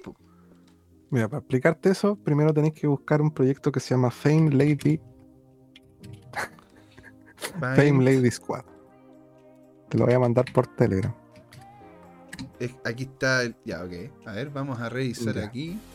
Te voy a contar una, una, una, una triste historia. Acompáñenos a escuchar esta triste historia. esto no tiene precio, ¿eh? Como el Oye, esta, es una esta asesoría de NFT vale mucho. Así que muchas gracias también, ¿eh? Sí. Ya. Eh, Fame Lady Squad nació como un proyecto de tres mujeres eh, independientes que se decidieron juntar para hacer una colección que muestra el poder femenino. Ya. Y todas las ventas, de, o sea, el 50% de toda la venta de los NFT iban a, fundaciones que apoyaban al, de, todos los temas que, que pelean las mujeres. Todos los temas que para voy, a, voy a empezar a. Sí, hay muchos temas que. Bueno, la cosa es que se empezó a vender ese proyecto, se vendió todo. Todos estaban felices, empezaron a subir de precio. Llegaron a como 0.12, 0.13 por ahí. Igual es harta plata. Mm. Y de repente un gallo miró la foto y dijo: ¿Sabéis que esto se parece a otro proyecto? No. Y se metió a otro proyecto y lo rehizo. Y también era de tres personas, que era una persona asiática, una persona negra y una persona de, la India, creo, que también se juntaron para hacer una colección para apoyar a esa, esas minorías, ¿cachai? No te puedo creer. Las mujeres le copiaron a las minorías, no te puedo creer. No, pues espérate. Y después apareció otro proyecto que estaba por detrás y se dieron cuenta de que tenían a, un desarrollador en común. ¿Ya? Y esa persona vivía en Rusia. Era un hombre que de 22 años. Y todo el mundo le fue a preguntar, oye hermano, ¿por qué tú estás ahí metido? Y dijo, no, yo soy colaborador para que ayude a estas cabras para que sacaran su colección. La gente le sigue preguntando y cuento corto, eran cinco buenos rusos que hicieron como 20 colecciones de NFT. Todas iguales, o sea, con el mismo arte, porque le pagaron a un huevón en internet para que hiciera esa foto. Ya. o sea, ni siquiera lo hicieron ellos. O sea, ni siquiera le hicieron ellos. O sea, eh, le pagaron a un tipo ahí en, no sé, freelance.com. Le dijeron, ya, oye, hácenos esta fotito y, listo. Sí, pues le han pagado unas 20 lucas y listo. Y. y, nadie sabe si esa, esa plata se, donó, dónde está, qué pasó, si está en Rusia, que la web. Entonces, estos rusos eh, se hicieron los huevones, dijeron no, nosotros queríamos ayudar a las mujeres, a representar la hueá, y la gente le dijo, pero si ustedes estafaron a todo el mundo, entonces el gallo dijo, no, ¿sabéis qué más? Me aburrí, ustedes no entienden, en Rusia se veía distinto, se hizo la víctima, y unas cabras de internet que son influencers de NFTs también, eh, decidieron tomar el proyecto, quitarle la llave privada a este hueón, cambiar el, ownership del contrato, y ahora ellas mueven este proyecto, ¿cachai? Ah, ah se, lo tomaron, hicieron un golpe estado de Fame Lady, ¿cachai? Ya. Y, los Penguins pasó lo mismo, o sea, no pasó lo mismo, sino que es un proyecto que fue. Eh, eh, fue demasiado. Le pagaron a varios hueones para que hicieran publicidad para vender esa web. O sea, tipo estaba llorando, estaba llorando así, pero desconsolado. O sea, lo pueden encontrar en internet. De hecho, es literalmente un meme, bueno. pero no, es, no es un proyecto que se reconozca por el arte o por la comunidad o por lo, la trayectoria del artista. No. fueron unas cinco hueones que le pagaron que tienen, qué sé yo, 5000 suscriptores. Eh, eh, eh, followers en Twitter cada uno y que mueven prácticamente el mercado de los NFT y todos los weones le pagaron, qué sé yo, unas 200 lucas cada uno y dijeron, ¿sabéis que todos hablemos de esta weá durante una semana? Mm. Y, y pumpearon el proyecto, como se dice, como el, Doggy, por ejemplo. Y después esos proyectos, le encantan a, esos proyectos le encantan a Jorge, siempre habla muy bien de estos proyectos pompeados y dompeados después, así que habla maravilla de esos proyectos. O sea, yo, Entonces, me lo paso advirtiendo de los peligros que hay de este tipo. Eh, porque efectivamente ah, hay mucha manipulación. O sea, en el mundo real hay manipulación, naturalmente aquí ah, eh, yo diría que cuesta menos manipular. Sí, pues hay que vender una foto nomás. Claro. Entonces... Mira, yo copié y me gustaría que comentaras eh, personalmente sobre esto, mi relación con los NFT, en, serio, porque tenía el concepto como muy global, empezó con, con una imagen que encontré en, en, un Twitter. Yo estaba bastante activo en Twitter, sobre todo porque estamos empezando a posicionar eh, CryptoTime ahí, tu CryptoTime. Y, y, fíjate que les acabo de copiar en el, en el chat del Meet, pero también en el chat del Twitch, eh, el Twitter original. No sé si lo puedes proyectar, por favor. Encantado, sí. Eh, aquí, aquí lo tenemos. ¿Ya? Entonces, e, esto lo encuentro muy, bastante porque, porque esto es distinto a, que lo compres en 5 lucas. ¿Ya? Entonces, vamos, a, vamos a traducir, o traduce tú, que traduces igual de bien, eh, José Miguel. aquí, de hecho, ¿cómo se llama? Dejemos eh, El texto de este personaje. ¿ya? Eh, lo que dice ahí. dice: Tengo 28 años y vivo en un apartamento de una habitación de 750 pies cuadrados, o sea, enano enano. Con mi esposa y mi perro. Me cuesta 2.200 dólares al mes. Compré un JPG de un mono por 252.800 dólares hoy. Solo quiero que sepas si estás leyendo esto, no es muy tarde. O sea, este tipo vive en un departamento de una habitación de, debe ser, ¿cuánto? 750 pies cuadrados, debe ser de 20 metros cuadrados, una cosa así. Debe hacer, no sé, debe tener una pelela en una esquina, porque en realidad con esos tamaños. Pero imagínate, el tipo tiene y, y se paga 2.200 al mes para poder tener ese departamento y se gastó un cuarto de millón de dólares. Sí, pues, eso es una apuesta media, media enferma y que no se la recomiendo a nadie. Pero ahora, como hablamos del coleccionismo de NFT, tú podéis cachar que tiene una chaqueta de cuero, que tiene el cuerpo de Noise, es un cuerpo llamativo, que puede llegar a generar harta plata en el futuro. Y el gallo quizás vio eso y dijo: ¿Sabéis que este cuerpo de Noise en algún momento va a valer, que si un millón de dólares? Puede que yo. Y también vio cómo fue el crecimiento de los Bored Apes y el, acompañante, y que Snoop Dogg tiene un Bored Apes y que después salieron los mutentes y que ahora Shaquille O'Neal tiene un mutante y que LeBron James también tiene un, un ape. Y tú decís ahí que esta weá todo el mundo se la va a pelear y del punto de vista de inversión, no, no voy a comprar criptomonedas, sino que voy a comprar un objeto único que la gente se lo va a pelear en algún momento, ¿cachai? Ok, O sea, eso, eso es lo que dice, este, este gente, este, este, él está apostando a que a futuro alguien más se lo va a comprar. Eso, es lo que él está apostando en este momento. Sí, o sea que es que, eh, o sea, que igual suena fue, suena como estafa piramidal esa weá, pues. Es lo mismo de una criptomoneda, pues yo compro una criptomoneda esperando que un weón me la compre, pues. Pero es el concepto del coleccionismo. Yo colecciono algo que es, lo encuentro bonito, que me agrada, y que van a haber personas que en algún momento le van a agradar también y que yo puedo negociar esa, esa oferta o no, o lo puedo comprar y dejar esa plata para siempre ahí y nunca más venderlo. Y eso es lo que ha hecho mucha gente. Y lo bacán, por ejemplo, de los Cool Cats o de los Bored Apes o de los CryptoPunks, que de repente llegan a leer 50 Ether cada uno. Entonces tenía una comunidad de 5.000 personas en Twitter, que todos se conocen porque han estado meses metidos ahí, y todos tienen un mm. poder económico de, mínimo de 20 Ether para hacer la agua que quieran. Entonces ahí se generan DAO. y con ah, esas DAO, la gente invierte su plata, sus ganancias de las NFT y se compran el, el, Siren de Ghost en 600 Ether. Ya, hacen como fondos. Eso son, en definitiva, lo que me estás diciendo es que generan fondos de inversión. Sí, pues en común, descentralizados, que eso es la DAO. Claro, y En, junto en la DAO hacen una, una, una encuesta y dicen, ¿sabes que salió el Siren? Y que le damos, y, están en subasta. ¿Lo compramos o no lo compramos? Sí, comprémosla. ¿Cuántos tenemos en el fondo? 800 Ya gastémonos 600 para poner la oferta y se compra la web. Y ahora es de todo el grupo, no es de una persona, sino que es de la DAO. Mm. Interesantísimo. ¿Qué quieres que te diga? Oye, mira. Sí, pues también hay, el último, para como para el último para hablar, que uno de los proyectos que yo encuentro más interesantes y más hermosos de la vida. Ya. Y todavía no se, se conoce mucho, pero es una weá pero impresionante. Se llama Knowns. Que te lo mandé por Sí.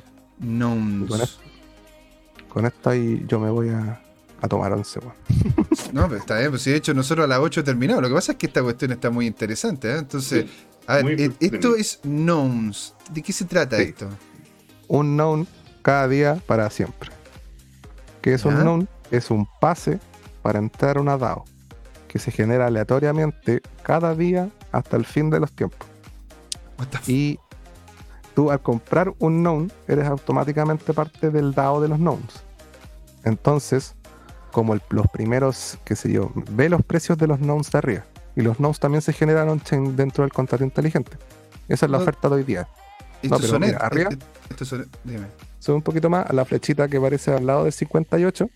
Apeta para el lado. Ese se vendió en 101 Ether, el 57.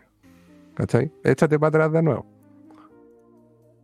Ese se vendió en 100. Y para atrás 128. Cada día se, se entran ciento y tantos Ether a ese DAO. Entonces, si van 50 días, van 500, 800 Ether más o menos en ese DAO. ¿Y qué pasó acá? ¿Esto es para que no lo quieren decir? Es que el DAO dice, por votó para quedarse con ese node. Porque cada cierto tiempo pueden elegir quedarse con un node o dejarlo subasta. Es que este, este, este hecho yo también me lo habría quedado porque tiene un librito y lente. Me encantó. Este, este literalmente soy yo. Me, gustó. a, ver, explícame esto. Esto es simplemente cuando tú compras esto, ¿qué? ¿Qué estás comprando? Arte y, y, esta imagen es tuya y tú puedes presumir de que yo tengo este noun y punto. Sí, es, es un. O sea, los nouns eh, están programados para no tener rareza. Cada uno es equivalente al otro pero se pueden diferenciar por el dibujo, ¿cachai? Y eso está poderoso, ¿cachai? Y cada noun se vende en subasta en 24 horas dentro del contrato inteligente. Sí, ya. Entonces, no es que uno pueda parar la subasta o decir, ¿sabes que el día no se vende un noun o no? Todos los días, hasta el resto de la, de la humanidad, va a existir un noun nuevo. y se va a entrar esa dado, ¿cachai? Y después de cierto tiempo las personas pueden decidir, los que, los que ganaron la subasta, decidir qué hacer con la plata del, del pozo en común, que son como 800 o 1000 Ether. Entonces, como uno puede entrar a la posibilidad de tener la capacidad económica de gastar 1000 Ether en algo estúpido, o en algo grande, o en una, o en una qué sé yo, en una fundación o qué sé yo, salvar a, a la gente en África o la weá que uno sea, ¿Ya? Eh, siempre van a pelear para entrar a esa DAO, porque es una weá que es una inversión impresionante. Si a mí me pasa algo en la vida y somos 200 knowns, yo fácilmente, o mi familia puede hacer una, una petición al DAO de que si yo pagarme la, la, la, la cuenta del hospital. ¿Ya? Y si la gente me conoce y, yo eh, soy conocido en la comunidad y conversado con la gente y saben que puede que tuvo un problema que es un accidente de tránsito, eh, me puedo ganar y o sea, puedo ganar esa, esa proposición y tener toda mi plata, toda mi, cuenta de hospital gratis. O puedo, o puedo. Entiendo eso, pero por ah, ejemplo, si, compré en 100, en 100 Ether un, un, ahora, el que está en este momento, y lo obtengo, y el día de mañana necesito usar eh, esos fondos, ¿yo puedo ceder la propiedad de ese noun? Sí, de la persona que tiene el noun es el que participa en, la, en, el, en el DAO. Entonces yo puedo vender ese, ese noun cuando yo quiera y probablemente se va a vender en 100 Ether. Entonces también existe la liquidez porque hay gente que está peleando todos los días para entrar a la subasta. Y si yo lo vendo al precio más barato de la subasta que lo va a comprar. Mira, aquí de hecho sale cuánto es el monto total del balance que tienen en Ether. Son 7700 Ether. O sea, multipliquen 7700 Ether. Ahí está abajo, por 24, 23 millones de dólares. 23 millones de dólares para poder justamente. y esto es lo que tienen dentro de este fondo. O sea, una Locura. Y la verdad, chicos, esto ha estado muy interesante. Hemos tenido un récord de gente que lo ha visto. Muchas gracias a todos los que se han inscrito, a todos los que se han suscrito. Los esperamos en Discord. Nos espera que está abajito, ¿no es cierto? En el panel. Los esperamos también en Telegram, CryptoTime en Telegram. Búsquenos en todas nuestras redes sociales. Tu CryptoTime en en, eh, ¿cómo se llama? En Twitter, en Facebook, en Instagram, en TikTok. En la, en la esquina vamos a estar parados con un, con un cartel que diga arroba tu, tu CryptoTime. Y César, muchas gracias por, por esto. Y bueno, te dejo algunos minutitos si quieres ir haciendo ya el cierre. Eh, no, gracias a ustedes por la invitación. Entretenido siempre conversar. Eh, también que la idea es pues, ayudar a los artistas y porque mucha gente que ha entrado al mundo de los NFT no sabe mucho de criptomonedas y nosotros sabemos harto de blockchain y de criptomonedas, pero no sabemos nada de arte. Entonces lo importante Oye, totalmente. César, dime una cosa y eh, en ese contexto eh, ¿tú, tú estás operando de manera activa o, pasiva en esto? O sea, me, refiero, ¿has, por ejemplo, organizado alguna charla o conferencia para artistas? ¿Tienes pensado, no sé, no sé si tiene sentido emularse un, un galerista digital, por así decirlo, o qué? Sí, actualmente existe una galería de arte chilena que se llama El Corral, que es una galería 100% digital que está en CryptoVoxels, que la pueden buscar y pueden ir a ver la galería de arte digital de NFTs de El Corral. Galería de arte digital.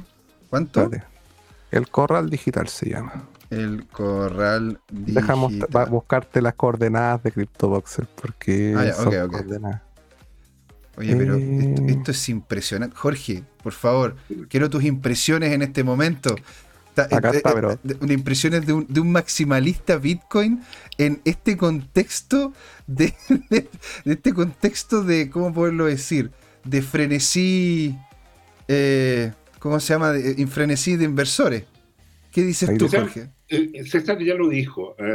indudable que aquí hay mucho de burbuja hay esquemas de pump and dump, pero al final prevalecen los que tienen verdadero valor. Y, bueno, estamos viendo que, en algún momento de aquí a uno o dos años más va a haber un congelamiento de la economía mundial cuando se sinceren muchas cosas.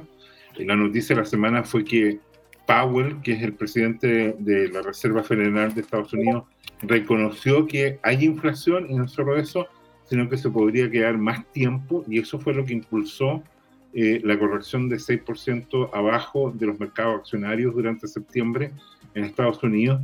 Y ya sabemos, cuando Estados Unidos estornuda, todo el resto del mundo agarra una pulmonía. Entonces, se vienen tiempos difíciles, eh, puede ser puntual o se puede agudizar.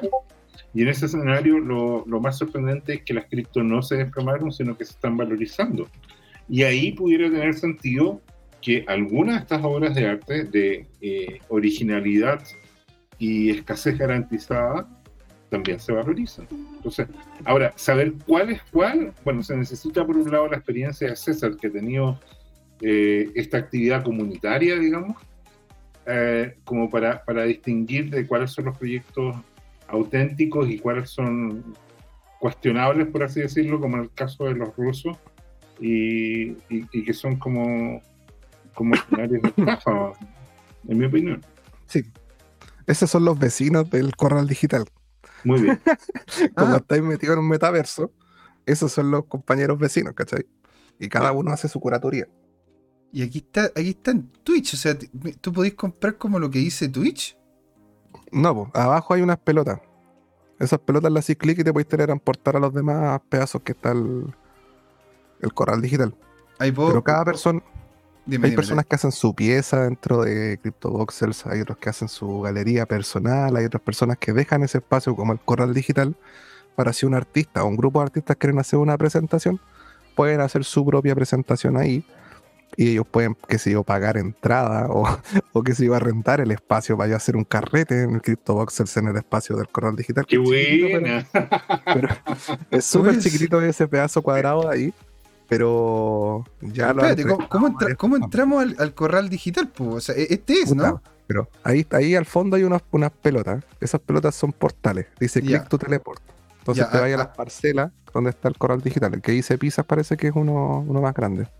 Espérate, aquí sale portal parcela 1058 y la parcela 4914. Espera, deja. Deja meterme yo también a CryptoVoxel, que estoy acá al lado tuyo, para saludarte, mira. Hola. Hola. ¿Cómo va? Deja, meterme con mi cuenta de Ether, de Metamask, porque tengo un gorrito y estoy vestido negro. Ahí me cambié de ropa, ¿cierto? oh, se tenía un gorro. ¿Qué notable, qué notable esta cuestión ya.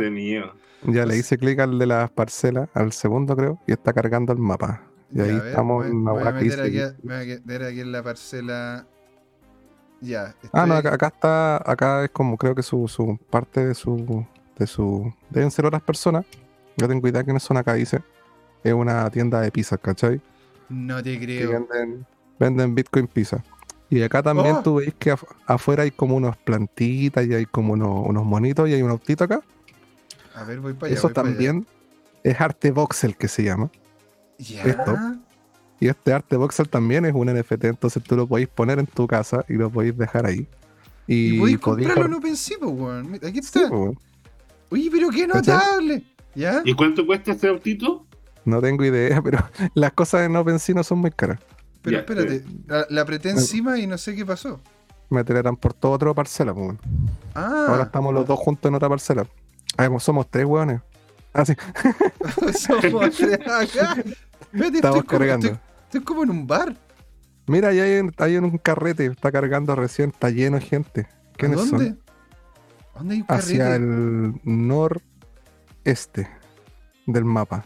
Hacia el nor noreste. El sí, espera que me cargue Gram. Este, aquí. ¿Hacia acá? Espera, deja ver tu stream. Sí, pues no, veis en el mapa unos puntitos azules, un lleno de puntitos azules. Ah, tenéis toda la razón. No te lo Entonces vamos al carrete. Pues, vamos, a que... vamos, a vamos, vamos, a carretear, chuta. Ya, ya nos están quitando, ¿cómo se llama? los problemas de. de ¿Cómo se llama? El, que tenés que tentarnos en la casa. Así que ahí aquí nos vamos a caer. Uy, pero mira, aquí está, con aquí el, está la. Con el shift podéis correr y con la F podéis volar. Ah, mira cómo cambia la cosa. Y con la F voláis. Claro, de F de fly, ¿no? Sí. Y ahí están todos bailando, carreteando, porque hay una fiesta en Twitch. No sé qué, mierda será. no te puedo creer, oye, pero que. Y acá tienen una, la colección de los NFTs, parecen estar haciendo como un lanzamiento. no tiene el problema de, de, de, del aforo, No, no pues, pues hacer carrete infinito. O sea, ¿y cómo puedo bailar? ¿Están todos bailando? No sé, ¿yo estoy bailando o no? eh, al ladito de tu, del, o sea, podéis hablar por micrófono y weas, pero también al lado donde sale un chat aparece una carita y en esa carita tú podéis poner dance y te pones a bailar, estoy bailando. Esta cuestión, mira, aquí dicen en el chat, Ignopiro dice es como Roblox. Sí, pues una, una wea súper abstracta, pero, Oye, pero ese tipo de cosas existen en NFT, porque el NFT es la parcela, el NFT son las, las imágenes que están ahí, y el NFT son la ropa de las personas y todo se puede comprar y vender y tener valor. Pero qué notable. Y tú podés, claro, tú podés ir armándote tu propio personaje también. Mira, aquí hay un hombre pizza. aquí, está aquí, está el hombre pizza. Aquí hay una calavera. Y está flotando. Hola, vengo a flotar. Pero mira qué notable. Oye, mira, yo creo que no hay mejor, no hay mejor forma de terminar este streaming en un carrete, en una fiesta. Así que, y bueno, y bueno, darle muchas gracias a todos los que se han, a todos los que se han, como se llama, involucrado con nosotros en este, en este momento, ¿no es cierto? Estamos, estamos a tope, escuchándolos, eh, leyéndolos, muchas gracias. Gracias César por estar ahí. Don Jorge, siempre una alegría saber de usted. Así que, bueno, señores, esto fue Crypto Time. ¿Por qué, Jorge? Porque fue hora de hablar de criptos y muchas gracias, César. Muchas gracias. Este. que esté muy bien, saludos. Ahí, chaito, nos vemos. Chao, chao. Chao, chao. Y listo, señores. Y listo, señores. Nos pillamos manso carrete en, Uy, nos pillamos el manso carrete, yo aquí como. Hola amigas y amigos, antes de irnos les queríamos recordar que esta comunidad CryptoTime la hacemos todos, así que siempre invitados a nuestros canales de difusión en Twitch, Twitter, YouTube, LinkedIn y Facebook. Búsquennos como CryptoTime, con I latina, así, latinos como nosotros. Los esperamos para intercambiar información, hacer nuevos amigos y conexiones en este hermoso mundo del blockchain y las tecnologías descentralizadas. Los invitamos a suscribirse para recibir información sobre nuevos episodios y les mandamos un gran saludo de acá, Jorge Gatica y José Miguel. Nos vemos.